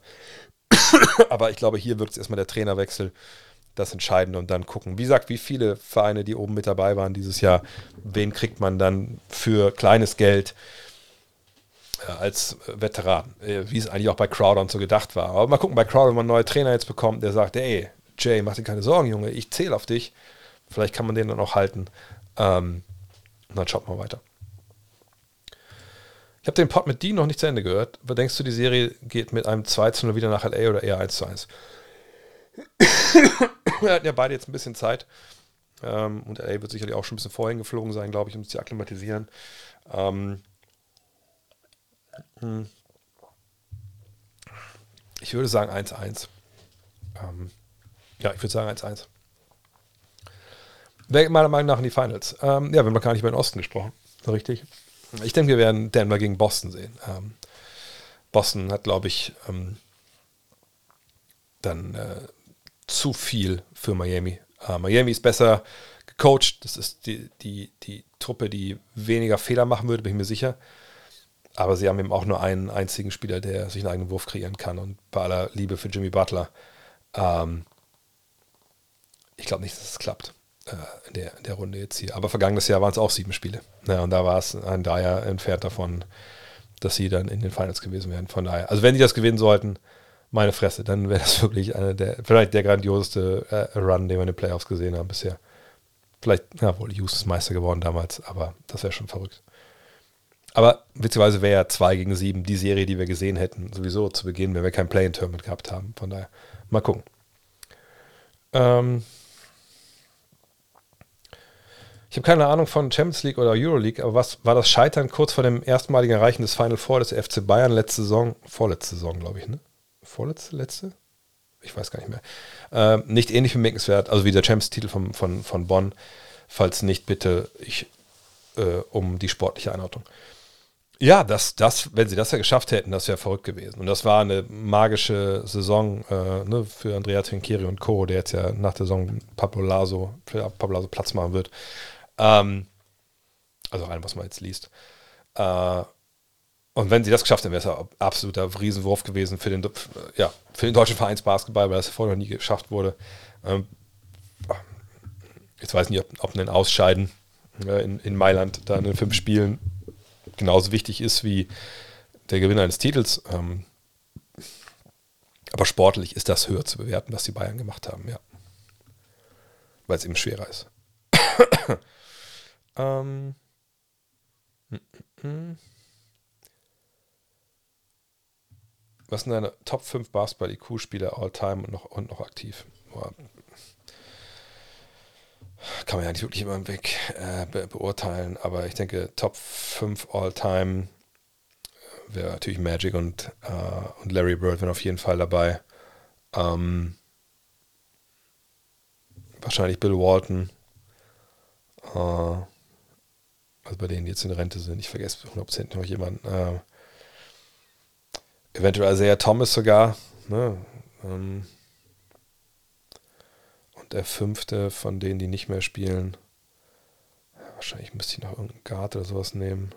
Ich überlege gerade. Äh, MJ hat natürlich auch einen krassen Basketball-IQ gehabt. Wahrscheinlich muss man MJ. Äh, ich würde wahrscheinlich Kobe nehmen. Ich glaube, Kobe hat das nochmal auf eine andere. Obwohl, bei Kobe finde ich, Kobe tut es ein bisschen weh, dass er dann diese Jahre hatte, wo er einfach dann nur geballert hat und manchmal auch sein Team einfach mutwillig sabotiert habe, um, um halt dem Management zu zeigen, so geht das nicht. Ähm, Steve Nash vielleicht noch. Steve Nash finde ich ist auch noch ein guter Kandidat. Und momentan, ja klar, Jokic muss da mit rein. Ähm, ich denke, LeBron muss mit rein. Äh, Harden muss wahrscheinlich mit rein, da haben wir drei. Ähm, tja, dann wird es schon so ein bisschen schwierig sein, dass wir heutzutage ähm, nicht mehr genug clevere Spieler haben. Äh, das meine ich gar nicht. Aber es ist immer so schwer, jetzt dann immer so äh, zu sagen, okay, das sind jetzt die cleversten. Ich meine, man kann mal jetzt gucken, wer spielt die meisten Assists und so. Aber das ist dann auch irgendwie ein bisschen billig und ein bisschen läppsch, ehrlich gesagt, das daran festzumachen. Ich gucke mal gerade, ob ich irgendwie noch vergessen habe hier. Ach ja, natürlich, Chris Paul. Natürlich, sorry. Obwohl, na, sorry, muss mal gucken. Also nochmal aktuell. Ähm, nee, also Jokic, Paul, Doncic, LeBron. Wen habe ich noch vergessen jetzt? Habe ich für noch Harden gesagt? Wen habe ich noch gesagt? Ähm, Halliburton. Halliburton, ja. Aber Halliburton ist leider ein bisschen zu jung. Halliburton hat gesagt, der Wurf von Jordan Poole war gut letztens. Nee, dann also Harden, Doncic, Paul, Jokic und LeBron. Mit den fünf kann ich, glaube ich, kann ich, glaube ich, sehr gut leben. Äh, Denkst du, dass die bisherige Taktik der Celtics, Robert Williams, Verteidiger, den schlechtesten Spielers in der Ecke für Roman zu lassen, äh, gegen Miami gut funktionieren kann? Letztes Jahr hat es geklappt. Äh, jetzt ist der, der Kader deutlich vollständiger im Beantown. Ähm, kann gut funktionieren, aber das Problem wird einfach sein, ähm, wie kriegst du Timmy Butler in den Griff, ohne zu doppeln? Weil die Heat einfach momentan eine Menge, Menge kranke Dreierschützen aufstellen können. Ähm, aber ich denke, das ist dann eine gute Taktik. Aber genauso gut kannst du halt auch ähm, glaube ich, statt ihm dann mit, äh, mit Derek White spielen und switcht halt alles. Du musst halt äh, Butler da irgendwie so den, den, den Platz verknappen, habe ich schon mal gesagt, ohne dass du hinten wirklich dann offen bist für, für diese kranken Dreierschützen. Äh, was mit Primetime James Harden passiert und sollten die Sixers einen Point Guard holen? Na gut, er hat er ist alt, ne, er ist auch ein älterer Spieler, hat dieses Jahr trotzdem Liga bei den Assists angeführt, aber was da in Spiel 7 los war, keine Ahnung. Dieses Rumgestolper, ähm, ich glaube, das können wir alles alle nicht, alle nicht erklären, denke ich. Ähm, wann ist die Draft? Die ist erst im, im Juni. Da haben wir noch Zeit. Ähm, nach den Finals die Woche dann. Hm. Wird Nikola Jokic eines Tages Legendenstatus haben? Ich würde sagen, hat er jetzt schon, ehrlich gesagt. Ähm, Favorit auf den Titel, also wenn ich ein Power Ranking jetzt machen sollte für die Meisterschaft, dann wäre ich bei Denver, Boston, Lakers und Heat in der Reihenfolge. Ich mache es ein bisschen schneller, weil ich glaube wirklich, dass hier in den nächsten 10, 15 Minuten ein bisschen der Vorhang fällt bei mir. Ähm, ich gucke jetzt auch schon ein paar Jahre NBA, aber ich habe noch nie erlebt, wie auf einmal so viele Coaches gefeuert werden wenn sie es nicht in die Conference Finals schaffen. Ich kann mich zumindest nicht daran erinnern, dass das passiert ist. Ich bin auch davon echt kein Freund, weil sie in der Regular Season auch gut performt haben. An was liegt das? Äh, an, ja, vor allem natürlich an enttäuschten Erwartungen und Erwartungen unterlaufen worden. Aber momentan ist es ja auch eine relativ, ähm, soll ich das sagen, besondere Situation. Ne? Man kann das auch nicht Liga global als eine sehen, sondern man muss ja jede Situation einzeln betrachten. Philly, äh, jetzt seit ein paar Jahren unter den Erwartungen zurückgeblieben, hinter den Erwartungen zurückgeblieben der Manager, der kam, hat den Trainer nicht verpflichtet. Das ist immer schon ein schlechtes äh, Zeichen. Äh, Phoenix, neuer Besitzer. Für mich am meisten shocking, dass der gehen musste, der Trainer. Aber ein neuer Besitzer mit Basketball-Background hat am College gespielt. Der will seine eigenen Leute einstellen. Kann man auch verstehen. Ähm, Nick Nurse, wenn wir da mal gucken. Oder erstmal Budenholzer. Auch da, seit Jahren, seit dem Titel immer wieder enttäuscht. Ähm, ne, zu Recht konnte man ihn auch kritisieren. Ähm, auch jetzt ein, zwei Fehler gemacht, wenn man ehrlich ist, äh, in wichtigen Situationen, die ihm nicht geholfen haben, den Job zu behalten. Äh, und dann ist das dann auch zu verstehen. Und wenn man Nick Nurse noch dazu nimmt, dann äh, war er auch schon relativ lange bei der Mannschaft. Ähm, und manchmal sagt der Trainer auch, also ich glaube, ich würde jetzt gerne woanders hin. Ähm, je nachdem. Aber äh, ja, das, so muss man sich das erklären. Äh, Lubo gewinnt in Oldenburg? Oh, okay. Glaubst du, sehen Miles Bridges dieses Jahr auf dem Feld? Ja, werden wir sehen. Der wird nächstes Jahr NBA spielen, bin mir relativ sicher. Ähm, ja, Puno ist aber auch in der Meistersaison nicht umstritten, das stimmt. Ähm, ja, Bridges wird in der NBA wieder spielen. Das ist für mich ähm, gar nicht gar keine Frage, ehrlich gesagt. Klar wird es dann erst einen Aufschrei geben und so, logisch, aber ähm, nochmal, auch in dem Fall. Ist das scheiß, was der gemacht hat? Ist das eigentlich auch nicht zu entschuldigen? Ja, sicherlich. Aber wir leben in einer Gesellschaft, wo man zweite Chancen äh, geben soll und auch muss für Menschen, die auch Reue zeigen. Ich hoffe mal, dass er das getan hat. Ich, ich weiß es nicht, ich kenne ihn nicht. Aber ich, ich denke, dass man darauf guckt, wenn man ihn verpflichten will. Ähm, und dann hofft man einfach, dass, dass das nicht bei Morant eben nur so ein vorgeschobenes PR-Statement ist, wenn man sagt, es tut einem leid und man, man arbeitet an sich. Und was ich, ich habe schon mal gesagt, wenn er jetzt hingeht und sagt, ey, meine Frau und ich, wir haben uns, oder meine Freundin und ich, wir haben uns, oder die Mutter meiner Kinder und ich haben uns wieder äh, zusammengerauft. Das, ich weiß nicht, was das war. Ich, ich bin nicht so ein Monster. Ähm, ich, ich gebe jetzt ein paar von meinen Millionen ab, um Frauen zu helfen, die ähnliches erlebt haben. Ne? Dann finde ich, ist das natürlich auch vollkommen richtig, dass er wieder spielen darf. Ähm, nicht, dass sich jetzt freikauft, aber dass er einfach eine Reue zeigt. Ähm, wenn er das nicht zeigt, ja, ist natürlich nicht so geil, aber warten Sie ab, dass er spielt, bin ich mir relativ sicher. Äh, mir fehlt es schwer, das Ganze einzuschätzen, aber meinst du, die Magic sind eher Paulus oder Franz Team, wenn sie Nummer 1 bekommen? Meinst du, Franz Wicklung könnte dadurch gebremst werden, weil er weniger Würfe bekommt, ist das dann Aufgabe des Coachings? Äh, diese, dass es dessen Team oder dessen Team-Nummer ist im Endeffekt eigentlich, wenn man ehrlich ist. Ich will nicht sagen, dass die immer blödsinnig ist. Es gibt sicherlich da steht ja auch genug Beispiele, wo äh, das auch gewissen Teams sehr, sehr wehgetan hat, dass nicht klar war, wer jetzt Superstar ist. Äh, aber in dem Fall bei den beiden, äh, Paulus noch so jung, Franz ja auch. Ähm das war so ein guter Vibe, den ich damit erlebt habe, als ich dann in Lando war, jetzt unlängst. Da mache ich mir ehrlich gesagt keine Sorgen. Kann das sich kippen, kann das kippen? Natürlich, aber wie gesagt, ich finde, da lesen wir zu viel rein. Ähm, was ich verwunderlich finde oft ist, dass immer, wenn es um Entwicklung von Spielern geht, immer darum geht, dass sie Würfe bekommen. Klar, das ist eine wichtige Sache, wenn man besserer Scorer werden will. Aber Basketball ist ja viel mehr als nur werfen. Und eine Entwicklung von einem Spieler, die sollte eigentlich in allen Phasen des Spiels äh, vonstatten gehen. Ähm, genau, Spielcheck ist das A und O. Ähm, man muss Situationen sehen und, und äh, lernen, wie man damit umgeht und zu lesen lernen. Äh, und da kann einer wie, wenn man ehrlich ist, wie jemand wie Wembanyama auch eigentlich auch helfen, natürlich. Ne? Wenn du mit dem Pick and Roll läufst und der hat so eine äh, Anziehungskraft für die Verteidiger, dass du, wenn du um den Block dribbelst, einfach viel Platz hast dann fallen dir vielleicht auch die Abspiele, äh, die Abschlüsse äh, leichter. Ähm, andererseits, wenn du jetzt zu jemandem hast, der hinter die Dreierlinie gehen kann und dann einbeinig das Ding aus neun Metern rein nagelt, dann ist natürlich auch geil, wenn du den finden kannst für den Assist oder fürs Give and Go oder was auch immer.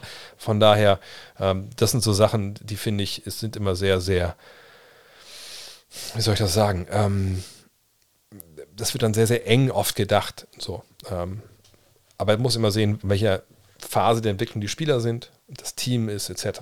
Und momentan denke ich, dass es denen überhaupt nicht schlecht tun würde, wenn sie da zusammenspielen. Äh, Hattest du damals gedacht, dass Leute wie OJ May oder Tariq Evans keinen Fuß mehr in die Szene, in die NBA setzen werden? ich finde es krass, dass man einfach nie wieder was von denen gehört hat. Ähm, was war das bei den beiden? War das nicht bei Mayo Doping? Und bei Evans war doch auch irgendwas, oder? Äh, aber äh, ja, also Mayo weiß ich schon, dass das ein ziemlicher ja, Troublemaker vieler Hinsicht war. Und dann gibt es eben irgendeinen so Punkt, wo das, was du kannst und das, was du aber mitbringst, so an Baggage, irgendwann hält sich das nicht mehr die Waage, sondern irgendwann überlegt, äh, überwiegt einfach dann die die Probleme, die du mit diesem Spieler hast, und dann holst du ihn nicht in die Mannschaft. Ähm, bei Evans war es, ich muss kurz mal den bei Google, aber ich glaube, das war irgendwie ähm, äh, bei Tariki Evans war das irgendwas mit äh, warte mal ähm, äh, Evans was steht denn da? Suspension. Banned from the NBA for violating the uh, anti-drug Program that Prevents Drug Use 2021, äh, 2022 wurde er reinstated. War dann in der G-League und da haben sie ihn dann gewaved äh, nach einer Woche. Also muss man sagen, ja gut, dann ist sicherlich auch so ein bisschen dann, ähm, man weiß ja auch immer nicht, ich meine, ich habe jetzt keine Ahnung, ich habe die nicht gesehen in der Zeit, wenn ich ehrlich bin, äh, aber äh, es kann ja immer sein, dass dann, äh, wenn die einfach kein Basketball spielen, Oh, der gute Tariq Evans ist ja noch, ist ja in Samalek in der ägyptischen Basketball Super League. What? Das wusste ich auch nicht. Das ist geil. Also er spielt zumindest noch. Ähm, aber ne, wenn du auch eine Zeit lang ähm, eben nicht gespielt hast, wie fit bist du dann überhaupt noch so? Ne? Das muss man auch mal die Frage stellen. Aber dass die gar nicht mehr dabei sind, wundert mich eigentlich auch. Obwohl Tariq Evans in Dreier dann Probleme hatte. Sag, und ähm, Mayo war leider ein äh, bisschen im Kopf nicht so ganz hundertprozentig da. Ähm,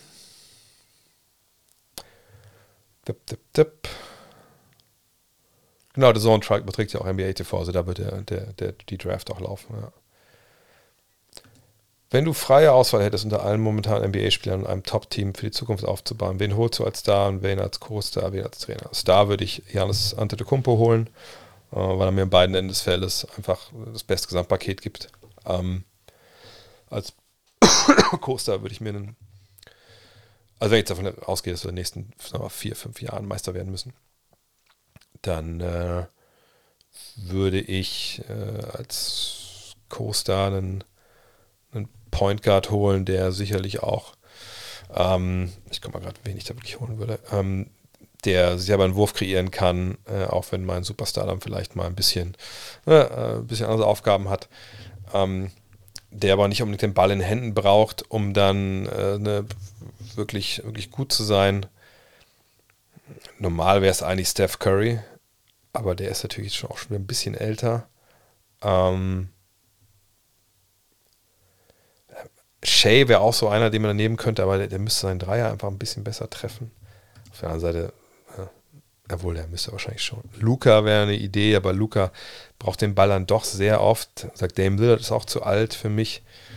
Ähm, das müsste irgendwas sein, der auch ein bisschen Playmaking mitbringt. Obwohl ich kann auch vielleicht einen zweites daneben, der auf dem Flügel einfach mir 3D gibt. Und dann hole ich mir Point Guards. Gibt es ja einige auf der Welt, die man da nehmen kann. Brown, aber für Brown, da finde ich das, ähm, da ist die, das, das, Handling nicht gut genug. Clay Thompson ist mittlerweile zu alt. Die Sache ist, die Sache ist gegessen. Ähm, Jalen Brunson wäre eine Idee, aber ich glaube, ich würde, ich glaube, ich wäre für Jalen Brown. Äh, Jalen Brown, sorry. für Jason Tatum. Ich glaube, Jason Tatum zusammen mit Antetokounmpo, das wäre schon. Booker wäre auch noch eine Idee. Ja, oder vielleicht Booker, aber das Booker ist dann defensiv. Nee, ich glaube, ich würde, ich würde Jason Tatum nehmen. Jason Tatum und Antetokounmpo, die beiden zusammen. Ähm, das wäre schon, schon eine kranke Geschichte. Die könnten ja auch quasi Morant mit Knarre, gewinnt jedes Spiel. Ja. Ähm, ja. Trainer, immer Popovic, deswegen die nächste Frage, zu welchem Team ohne Coach würdest du gehen? Ach so. Sorry, ich dachte jetzt, welchen Coach ich gehen will. Also Popovic, kurz dazu, will immer Popovic nehmen, weil das für mich der der beste Trainer, den wir haben in der NBA. Ähm, beste Culture Setter. Ähm, von da, ja. Deswegen, welcher Job das, habe ich schon gesagt. Also ich glaube, Milwaukee ist der attraktivste Job. Ähm, da kann man direkt Meister werden. Ähm, äh, äh, äh,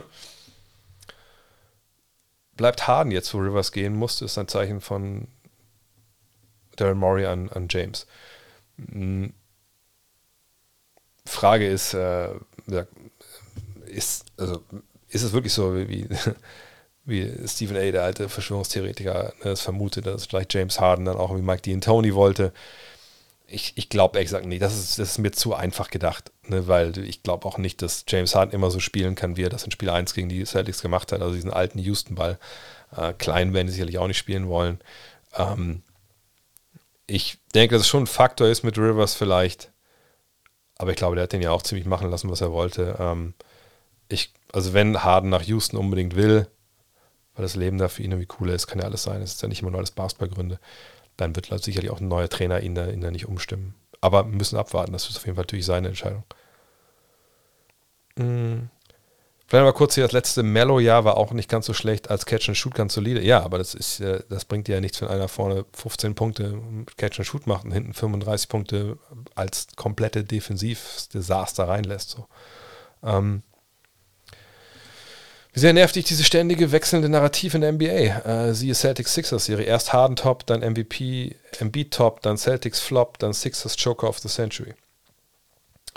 Ähm, naja, also, so lief die Serie ja irgendwie. Ähm, wenn man das dann abbildet, was da passiert ist auf dem Feld, dann ist das ja vollkommen okay. Das sind ja auch diese Drehen und Wendungen, die dann natürlich auch äh, dazugehören und das kann man gut oder schlecht finden, aber das ist ja nun mal, das ist ja nun mal auf dem Feld passiert.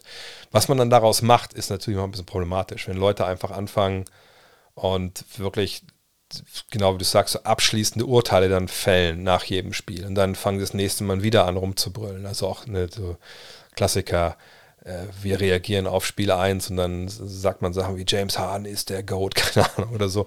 Und dann nach Spiel 2, boah, ist das eine Wurst und so. Ne, das ist natürlich einfach dann auch ein bisschen billig, aber wenn man das jetzt äh, abbildet, dann ist es ja auch okay. Die Frage ist halt immer, ne, wann wird es unangenehm, weil es nur um Klicks und uh, so bei ESPN dann auch um Einschaltquoten etc. geht. Ne? Wie wichtig sind in den Playoffs das Playbook des Trainerstabs und einstellte Spielzüge?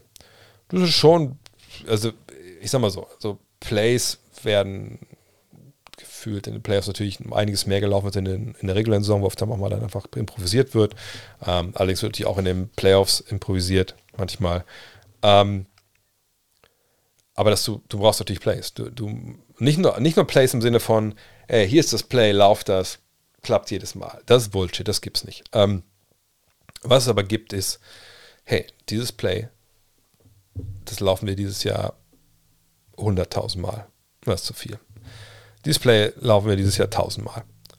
Und ab dem 800. Mal, ab 100. Mal habt ihr alles gesehen, was in diesem Play passieren kann. Und egal, was der Gegner macht, wir haben immer einen Ausstieg. Sprich, wir kriegen immer irgendwie einen Wurf. Den müssen wir dann natürlich treffen und wir müssen die richtigen Entscheidungen treffen, um dahin zu kommen zu diesem Wurf. Aber mehr kann ich euch nicht an die Hand geben, als dass wir es jetzt 800 oder 1000 Mal gespielt haben. Ähm, das ist dann schon wichtig, weil ne, ich habe das noch gelernt an der Sporthochschule, wenn es so um, um, Fähigkeiten ging, als Beispiel ein Korbleger. Wir reden jetzt nicht über Plays, aber ich, ich werde schon sehen, wo ich hin möchte. Wenn ich einen Korbleger übe oder beibringe, kleinen oder jungen Menschen oder, oder auch Menschen, die noch keinen Basketball gespielt haben, dann fange ich ja nicht an, indem ich sage, hier ist der Ball, dribbel mal zweimal, mach mal einen Korbleger, dann sage ich, pass mal auf, wir stellen jetzt hier einen Korb, du kriegst den Ball, nimmst den Ball mit einer Hand und du wirfst ihn einfach mal so gegen das Brett da oben, gegen die Ecke und dann fällt er in den Korb rein. okay, mach das mal fünf, sechs Mal. Gut, super, das sieht gut aus. Sorry. Jetzt gehen wir einen Schritt weiter, im wahrsten Sinne des Wortes. Du machst mal einen Schritt mit links, wenn du Rechtshänder bist, dann wirfst du den Ball da oben rein. Springst ab, ziehst das rechte Knie hoch ja, und dann machst du einfach einen Korbleger. Äh. Wenn das gut aussieht, sagen wir, okay, jetzt machen wir einen Schritt mit rechts, einen Schritt mit links, dann springst du ab und machst den Ball rein. Und dann machen wir den dritten Schritt. Und jetzt dribbelst du einmal mit rechts auf das linke Bein, dann rechts, links und dann. Und irgendwann, wenn du diese Bewegungsreihe drin hast, dann, da wollte ich darauf hinaus, dann wird das variabel verfügbar. Dann kannst du das in einem Spiel einfach auch zu jeder Situation kannst du diesen Korbleger machen. Und ähnlich muss es auch bei solchen Plays sein. Du musst das den Leuten so beibringen, dass sie so firm sind in der Nummer, dass egal, ob da jetzt gehatcht wird nach dem Pick and Roll, ob da jetzt ein Blitz kommt, ob sie äh, pre-switchen, ob sie in, von einer Zone spielen. Du hast die richtige Antwort parat. So, und, und da musst du hinkommen. Aber da kommst du nicht hin, wenn du die Plays nicht, nicht übst und nicht, nicht, nicht spielst, etc. pp. Von daher, das ist schon, das ist schon wichtig auf jeden Fall. Ich glaube, noch fünf, sechs Fragen, dann, dann muss ich leider wirklich heute mal äh, ein bisschen kürzer daran treten. Mhm. Äh, wie läuft das mit nicht garantierten Verträgen? Also sind das immer so individuelle Bedingungen oder gibt es da Vorgaben von der NBA, beispielsweise Paul sind die 50 Millionen äh, garantiert? Ähm, nee, das wird dann, da gibt es die auch äh, Musterverträge oder man kann in die Verträge, muss man natürlich dann auch der NBA einreichen, das muss ja alles seine Richtigkeit haben. Man kann da nicht irgendeinen Wahnsinn da reinschreiben, aber wie viel jetzt garantiert ist, ähm, nö, es wird dann ausgehandelt. Ähm, in dem Fall waren es eben, sind es 15,8 Millionen, ähm, aber da gibt es eben auch andere Verträge, wo zum Beispiel gar nichts garantiert ist oder nur 2 Millionen oder so. Und wenn du da Fragen hast, äh, CBA FAQ, also cbafaq.com. Da ist das ganze CBA, auch das Neue dann natürlich, wenn das dann rauskommt. Ähm, haarklein erklärt von Larry Kuhn. Der gibt auch, äh, hält auch an der Uni, äh, in nicht in Berkeley, äh, irgendwo an der Uni in Kalifornien hält er auch Vorträge darüber. Ähm, wie läuft das ab in der NBA mit den Verträgen? Müssen gewisse Spieler ein Mindestgehalt verdienen oder könnte man auch Topstars mit billigen Verträgen ausstatten? Nö, es gibt, also wenn du Free Agent bist, kannst du ja überall anheuern. Ne? Und ich weiß, jedes Jahr kommt dann die Frage, ähm, und es ist keine Allergie, sorry nochmal, äh, das ist nochmal ein Kindergarten-Virus, den ich eingeschleppt habe oder meine Tochter eingeschleppt habe. Ähm, also du kannst natürlich du kannst, wenn auch wenn du Superstar bist, also wenn Janis Vertrag auslaufen würde und er sagt, oder wenn Hahn, aber Hahn, Hahns Vertrag läuft, oder läuft aus sagt, ich will die letzte Vertragsjahr nicht haben, ich will nach Houston, Houston, ey, ist mir scheißegal, ich will 5 Millionen, kein Problem. Dann kannst du das machen. Gar keine Frage. Ähm, macht natürlich keiner, weil wer hat schon Geld zu verschenken. Ähm, ähm, aber es gibt natürlich ähm, ein Mindestgehalt, Ne? Minimalvertrag, äh, so viel, das richtet so ein bisschen auch, sogar auf Geld verzichtet, genau. Ähm, das richtet sich dann, das Minimalgehalt, äh, ja, wie lange du in der Liga bist und so. Ähm, aber diese ganzen Shameless Plug an der Stelle, diese ganzen Mechanismen, also das, ich habe ja in meinem Buch Love This Game, da habe ich ja darüber geschrieben, also nicht nur über die Faszination des Basketballs etc. pp., sondern habe auch beschrieben, wie dieses System NBA funktioniert. In hoffentlich recht verständlichen Worten. Äh, und auch gerade das, ne, wie dieses Salary Cap funktioniert, wo da die äh, Unterschiede sind zum, zu unserem Verständnis von, von Profisport und so, damit man auch das eigentlich ganz gut ähm, äh, ja, dann durchschauen kann direkt. Glaubst du, dass Pöltl in Toronto bleibt? Ja, würde ich von ausgehen. Auch der ist Free Agent, ähm, aber ich glaube, es hat so gut funktioniert mit dem. Ähm, und äh, klar, neuer Trainer müssen wir abwarten, aber ich denke mal, die werden da vielleicht eher ein bisschen äh, auch traditioneller Big Man spielen wollen. Von daher glaube ich schon, dass sie ihn behalten, ja. Außer irgendwer legt ihm richtig viel Geld hin, aber wir haben es gesehen, so richtig ähm, Center werden ja nicht überall so wirklich gebraucht. Ähm, eine Frage, bitte. Aber die reguläre Saison ist doch umsonst. Man strengt sich die ganze Saison an und dann bekommt man als Zweiter die Lakers und im Osten als Erster die Miami. Null Belohnung. Ähm, nein, ehrlich gesagt nicht. Ich weiß, dass dieses äh, Narrativ so ein bisschen gepusht wurde, auch auf YouTube und so. Aber ähm, das äh, verkennt ja komplett die Tatsachen, ähm, wie sowas laufen kann. Also erstmal bleiben wir mal bei den Beispielen, die hier in der Frage stehen. So, wo kommt die Lakers? Ja, die Lakers waren eine Shitshow bis zur Trade Deadline. Die hatten mit vielen Verletzungen auch zu kämpfen, muss man sagen. Ähm, LeBron, äh, Davis. Am Ende waren alle fit, die haben ein paar gute Deals zur Trade Deadline gemacht. Und dann am Ende waren sie ja da, wo sie waren und mussten sich durchs Play-in-Tournament äh, kämpfen und dann waren sie äh, am Platz 8. So. Also wenn wir jetzt sagen, dass das nicht geil ist, dann müssen wir sagen, dann wollen wir zwei Sachen nicht mehr haben. Wir wollen keine Trade Deadline und wir wollen kein Play-in-Tournament. Ähm, ehrlich gesagt muss ich sagen, würde ich nicht verstehen, warum man das nicht haben wollen würde. Ähm, weil ähm, das sind, also für meine Begriffe, also Trade Deadline, gut, gibt nicht jedes Jahr so viele Moves, wie es dieses Jahr gab, aber ähm, Trade Deadline ist schon ein guter Bestandteil und dass man den Teams vielleicht zugestehen sollte, dass sie in der Saison nochmal nachbessern, ähm, ne, das finde ich eigentlich also nachvollziehbar und ich wüsste nicht, dass das wie bei einem, was ich was, einen von diesen bekloppten archaischen Managerspielen wie beim Kicker früher, äh, wo man einfach zu Saisonbeginn seine Mannschaft aufstellen musste und danach war scheißegal, man konnte keinen Spieler raustraden oder so, sowas ins reale Leben zu holen, das wäre einfach komplett vorbei an allem, was eigentlich cool ist. So. Wenn jetzt bei Miami ist, dann muss man sagen, die haben einfach keinen guten Basketball gespielt, lange Zeit. Ähm, und haben keine Spiele gewonnen. So. Woran das jetzt lag oder warum die so weit waren, keine Ahnung. Ähm, ne? Auf der anderen Seite haben wir jetzt gerade die Serie 2 gegen 7 in den Conference Finals. Ob wir die jetzt jetzt haben oder wir haben die in Runde 1, also wüsste jetzt nicht, was daran schlimm ist, dass wir sie erst jetzt haben. Ähm, ich würde mich eher fragen, also wenn es darum geht, würde ich, vielleicht komme ich da auch aus der falschen Ecke, aber ich würde mich immer erstmal fragen, wenn ich sehe, dass äh, die Milwaukee Bucks gegen die Miami Heat verlieren, die ein katastrophales, na katastrophal ist übertrieben, weil sind, haben es immerhin geschafft, sich zu qualifizieren. Aber wenn ich sehe, dass die verlieren ähm, gegen eine Mannschaft, die einfach so schlecht aussah, noch ein paar Tage vorher, dann würde ich mich eher fragen, yo, äh, also wenn wir jetzt bei der Frage bleiben, ist die reguläre Saison nicht umsonst? Denn warum sind die denn Erster gewesen, wenn die nicht gut genug waren, die Miami Heat zu schlagen? Die sich ein paar Tage vorher gegen, gegen, was, gegen Toronto wieder ein zurechtgestümpert haben. Ähm, von daher, das, das ist halt vollkommen der, der falsche Ansatz, äh, darüber nachzudenken. Ähm, wenn man darüber nachdenken will, wie man eventuell verhindern kann, dass so auf Platz, was ich sieben oder acht Teams reinrutschen, die aus irgendwelchen Gründen in der zweiten Saisonhälfte viel stärker geworden sind, ob es jetzt Trades waren oder ein Spieler kommt zurück, der verletzt ist oder so. Und wo die Tabelle nicht mehr genau abbildet, wie das Kräfteverhältnis in der jeweiligen Conference ist. dann muss man ein bisschen kreativer sein, als zu sagen, oh, die Regel ist sowieso nichts wert. Das bringt uns ja nicht weiter. Was wir dann fragen müssen ist, okay, wie setzen wir diese Teams eigentlich zusammen?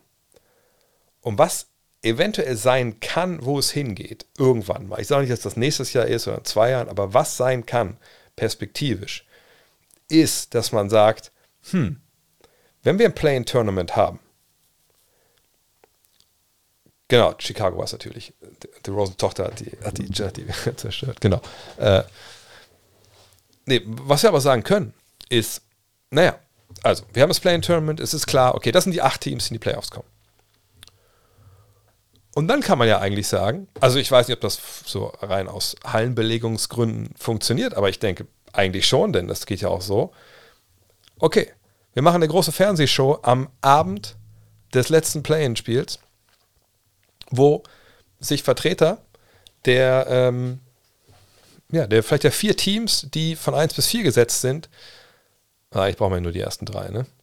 Die ersten drei, kommen nach New York oder keine Ahnung. Oder machen einen Zoom-Call oder Microsoft Teams, ist ja egal. Und dann kommt Adam Silver raus und sagt: So, meine Damen und Herren, wir wissen jetzt, wer die 16 NBA-Teams sind in den NBA Playoffs 2025. Und jetzt warten wir alle gespannt auf die NBA Playoff Draft 2025, die erste ihrer Art. Und den ersten Pick in der Eastern Conference der NBA Playoff Draft haben die Milwaukee Bucks. Die Milwaukee Bucks sind on the clock. Und dann würde ich sagen, sie haben vielleicht nur 45 Sekunden, nicht wie so bei so einer Fantasy-Draft mit seinen Kumpels, wo einer drei Minuten braucht für den ersten Pick.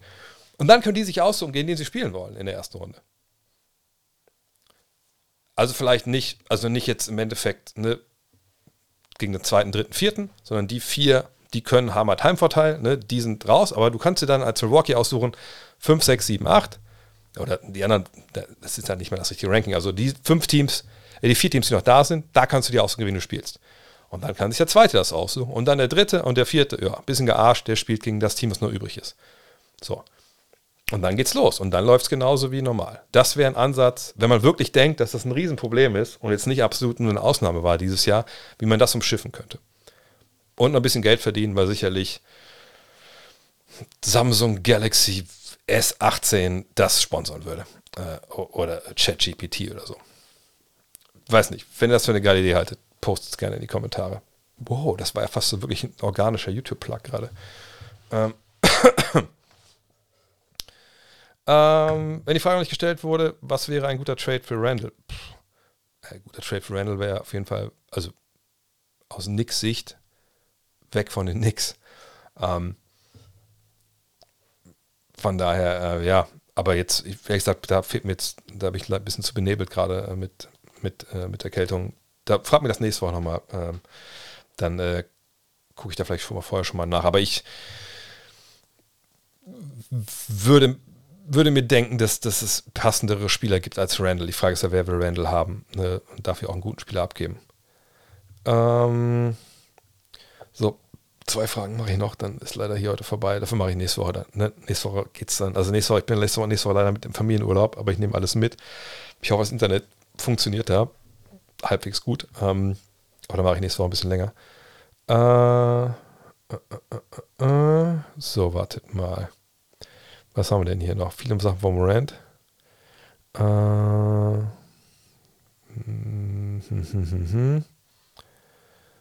So, oh Gott, jetzt muss ich mal gucken. Ihr habt ja viele auch selber diskutiert, das finde ich natürlich gut, aber jetzt finde ich die nächste Frage nicht. Ach hier, ist die Draft die einzige Möglichkeit für Spieler in die NBA zu kommen? Es gibt überhaupt keine Jugendarbeit, ein Scouting-System. Warum ist das so eng mit dem Schulwesen in den USA verknüpft? Das ist natürlich eine große Frage. Ähm, naja, in den USA, um das ganz kurz zu machen, gibt es ja dieses Vereinssystem einfach nicht. Ne, es ist über die Schulen, ähm, ne, Verbindung Schul, Schulsport, ähm, naja, gab es ja früher in, in Europa auch. Ne? Aber hier ist dieses Vereinssystem eben dann irgendwann entstanden und die haben sich halt über diese Schulen äh, und, und, über die Unis und so dann definiert. Und diese Profiteams, die haben sich ja, also auch da steht in Love This Game, ähm, haben sich ja damals früh auch so ein bisschen wild gebildet. Also es gab ja, ich glaube, zehn Jahre nachdem der Sport erfunden war, gab es ja erste Profiteams, die dann von Stadt zu Stadt gezogen sind und gezockt haben. Äh, damals noch in Käfigen, deswegen hießen ja Basketball oft auch Cages. Also das, Spielfeld war eingezäunt, weil äh, naja, also könnt ihr alles lesen, da waren wilde Geschichten dabei. Ähm, und irgendwann hat man sich dann in so Ligen äh, organisiert, aber die waren halt so von Sponsoren, von Geldgebern, von Mäzenen würden wir sagen, äh, dann organisiert oder halt äh, rund um die Great Lakes gab es dann auch so von Vereinen, äh, von, von Firmen halt dann äh, Teams. Ähm, und die Jugendarbeit ist eben die Schule. So. Und das ist natürlich auch ein, ein krasses, wenn man ehrlich ist, ähm, äh, wie soll ich das sagen, ähm, ein krasser Trichter. Ne? Also natürlich gibt es auch sowas wie Peewee Football, ne? also wo dann also Kleinkinder Football spielen können. Gibt es ja auch Peewee Basketball und sowas. Äh, das ist aber auch alles privat und nicht so wirklich in, in Vereine, sondern in, in, so lokalere, kleinere Teams. Dann gibt es neben der Highschool noch dieses AAU-Phänomen, was wir auch im Blink-Issue beleuchten, was dann eigentlich die Vorteile und die Nachteile sind. Ähm, aber es hat sich eben historisch so entwickelt. Und natürlich gibt es auch andere Wege, um in die um, außerhalb der Draft reinzukommen. Also es, Austin Reeves ist nicht über die Draft zu den Lakers gekommen. Ähm, der ist als ungedrafteter Free Agent. Es werden ja nur 60 Spieler jedes Jahr gedraftet. Und ähm, ich weiß nicht, ob ihr das wisst, aber wenn ihr ein gewisses Alter schon habt, jeder von uns war theoretisch schon in der NBA Draft, ohne es zu wissen. Ähm, denn wenn ein gewisses Alter erreicht wird, dann äh, können Teams einen draften, weil in dem Jahr ist man dann automatisch draft eligible. Also man kann auch jetzt nicht sagen, wenn man ja mal jetzt sagen würde, also ich habe ja keine, ich habe wirklich keinen Bock hier äh, mich da durch die Draft zu schleifen, äh, dann irgendeinen Vertrag zu unterschreiben für vier Jahre äh, für ein festgesetztes Gehalt. Ich bin so geil, ich will eigentlich direkt Kohle haben, dicke Kohle haben. Äh, und vor allem, wenn ich diesen in der ersten Runde gedraftet werde und dann bin ich vier Jahre hier. Und wenn ich dann woanders hin will, dann können die, bei denen ich jetzt vier Jahre versauert bin, noch mit dem Angebot gleichziehen, was ich annehme. Und dann muss ich acht Jahre hier sein. Wie gesagt, ich habe das auch in dem Buch geschrieben.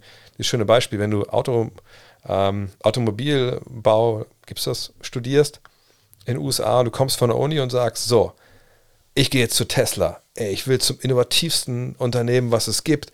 Äh, da freue ich mich brutal drauf. Von mir ist auch äh, ne, hier, was ich, äh, Rivian oder so. Ich will E-Autos. Und auf einmal klopft es an der Tür und da steht ein Typ von Ford und sagt: Herzlichen Glückwunsch, Junge. Wir haben dich gerade in der äh, Automobilbauingenieur-Draft an 1 gezogen. Du bist die nächsten Jahre, acht Jahre arbeitest du in Detroit. Da würde man auch denken, Alter, bitte was? Nein, ich möchte äh, bei Tesla arbeiten oder sonst wo. Dann sagst du, ja, Junge, sorry, wenn du in den USA arbeiten willst, im Automobilbau, dann arbeitest du bei uns. Ansonsten kannst du zu Volkswagen gehen oder zu Toyota, aber nicht in den USA. Und so ist es halt im, im Basketball. Ne? Und ähm, wie gesagt, es gibt auch andere Möglichkeiten, man muss ja nicht gedraftet werden. Ähm, aber dadurch, dass eben jedes Jahr ne, 60 reingeholt werden, oder zumindest die Rechte sich von denen gesichert werden, längst nicht alle 60 landen ja in der NBA, ähm, ja, schöpft man natürlich dann auch da den großen Anteil, den größten Mehrzahl der, der Talente halt ab. Ähm, und so ist das ein bisschen zu erklären. Aber wie gesagt, das meiste ist halt wirklich da ähm, über die Jahre äh, wirklich äh, historisch gewachsen. So, jetzt noch zwei Fragen. ähm, äh, Wäre, wenn man ja mal bei den Spurs in einer guten Organisation gefühlt, denke ich ja, aufgrund der Vergangenheit der letzten Jahrzehnte, aber keinen Ausblick in die Optionen der Zukunft. Ins, ja, die haben alle ihre Draftpicks. Also, nein, das ist auf jeden Fall eine gute Entscheidung. Ratio am Ulm gewinnt in Berlin. Oh, das ist ein bisschen überraschend. Hm. Wer das beste Ball-Move in den letzten vier? Würde ich ganz klar sagen, Denver. Ähm, was ist deine Meinung dazu, dass in den USA der NBA-Meister hin und wieder als World Champion bezeichnet wird? Na gut, es kommt ja aus einer Zeit noch, als im Rest der Welt nicht unbedingt viel Basketball gespielt wurde. Äh, ne, Anfang der ähm, 40er, äh, Mitte 40er, Ende 40er. Ähm, da kann man das noch nachvollziehen. Die Baseballer sind ja auch World Champion, äh, die Footballer sind World Champion. Ja, also von daher ist auch das historisch gewachsen. Aber am Ende des Tages zeigt es natürlich ein bisschen die Großkopfertheit der, der USA. Aber wie gesagt, das ist jetzt äh, auch zu erklären und mich stört das im Endeffekt nicht. Also, ne, ist es eigentlich sogar relativ egal. Äh, bitte, bitte. Ist der Prozess gescheitert? Ähm, nö, ehrlich gesagt nicht. Also man hat ja früh gedraftet, man hat Draftpicks angehäuft das hat man alles erreicht. Ist man bisher Meister geworden? Nein. Aber jetzt die, die Ideen, die, die dem Prozess zugrunde liegen, die haben durchaus funktioniert. Frage ist halt, hätte man Hinky weitermachen lassen sollen äh, oder nicht? Das ist die Frage. Meister geworden sind sie bisher nicht. Und wenn das das Ziel war, wo wir definieren, Erfolg oder gescheitert, dann ist bis jetzt gescheitert. Aber auch da kommen wir zurück auf Janis Antetokounmpo. Ich würde jetzt nicht sagen, jedes Jahr, wo du nicht Meister wirst, bist du gescheitert, ehrlich gesagt. Welcher Coach passt am besten nach Philly? Ich glaube, Nick Nurse wäre eine, wär eine, gute Idee. Ähm, Kings nächste Saison fix in den Playoffs. Stand heute würde ich sagen, ja, aber wir wissen nicht, was in der Offseason passiert. Ähm, Bucks, bester Coach da.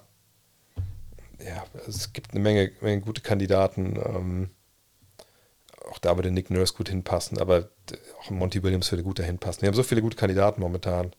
Äh, ich glaube, da kann man gar nicht viel, äh, ähm, kann ich viel sagen. Oder oh, du hast die Dark Issue gehabt und findest gut. Thank you for your service. Dankeschön. Äh, so, jetzt noch zwei. Äh,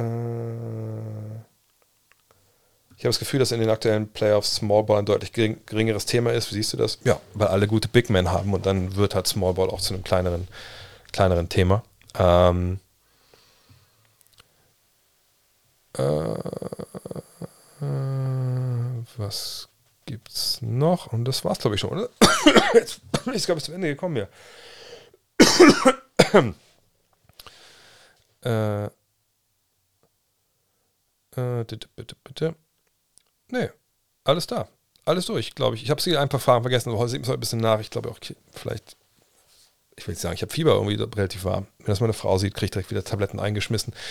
Danke, dass ihr dabei wart. Sorry heute. Ähm, äh, sag und ich, eigentlich denke ich nicht, dass ich das irgendwer bevorzugt wurde, denn gesagt, mir wurden ja hier alle Fragen, also ich habe hier Fragen mit YouTube-Zeichen, Fragen mit Twitch-Zeichen. Ähm, aber dann machen wir nächste Woche, ein bisschen länger. Äh, ja, danke, dass ihr dabei wart. Wenn ihr jetzt irgendwie irgendwas klicken wollt, was euch hilft, diesen, diesen mh, mm, Kanal wiederzufinden, dann klar, macht das gerne. Gar keine Frage. Ich, ich habe gerade noch irgendwas von, von Twitter gesehen, irgendwas verpasst. Nee, auf jeden Fall nichts Großartiges passiert ist. Nein. Ähm, ja, in diesem Sinne, ich muss auch morgen schon um äh, sieben am Flughafen sein. Nee, am, am, Bahnhof muss ich um sechs sein, so rum. Dann muss ich leider morgen fliegen, was ein bisschen blöd ist. Aber naja, was will man machen? Die Weit auf Mannheim Ultras wünschen dir gute Besserung. Danke für Ab. Ja, Monne. Ähm, dann, wenn ihr noch nicht gehört habt und Supporter seid, den Dean Walle Podcast gibt Äh, ansonsten gucke ich, sag morgen bin ich ja in München den ganzen Tag, äh, aber dann am Donnerstag gibt es dann die Rapid Reaction. Fragen-Podcast wahrscheinlich am Freitag ganz normal, am Samstag fliegen wir dann äh, in Urlaub mit der Familie, aber ich bin trotzdem nächste Woche auch für euch da. Macht euch keine Sorgen. In diesem Sinne, vielen Dank. Haut rein. Ciao.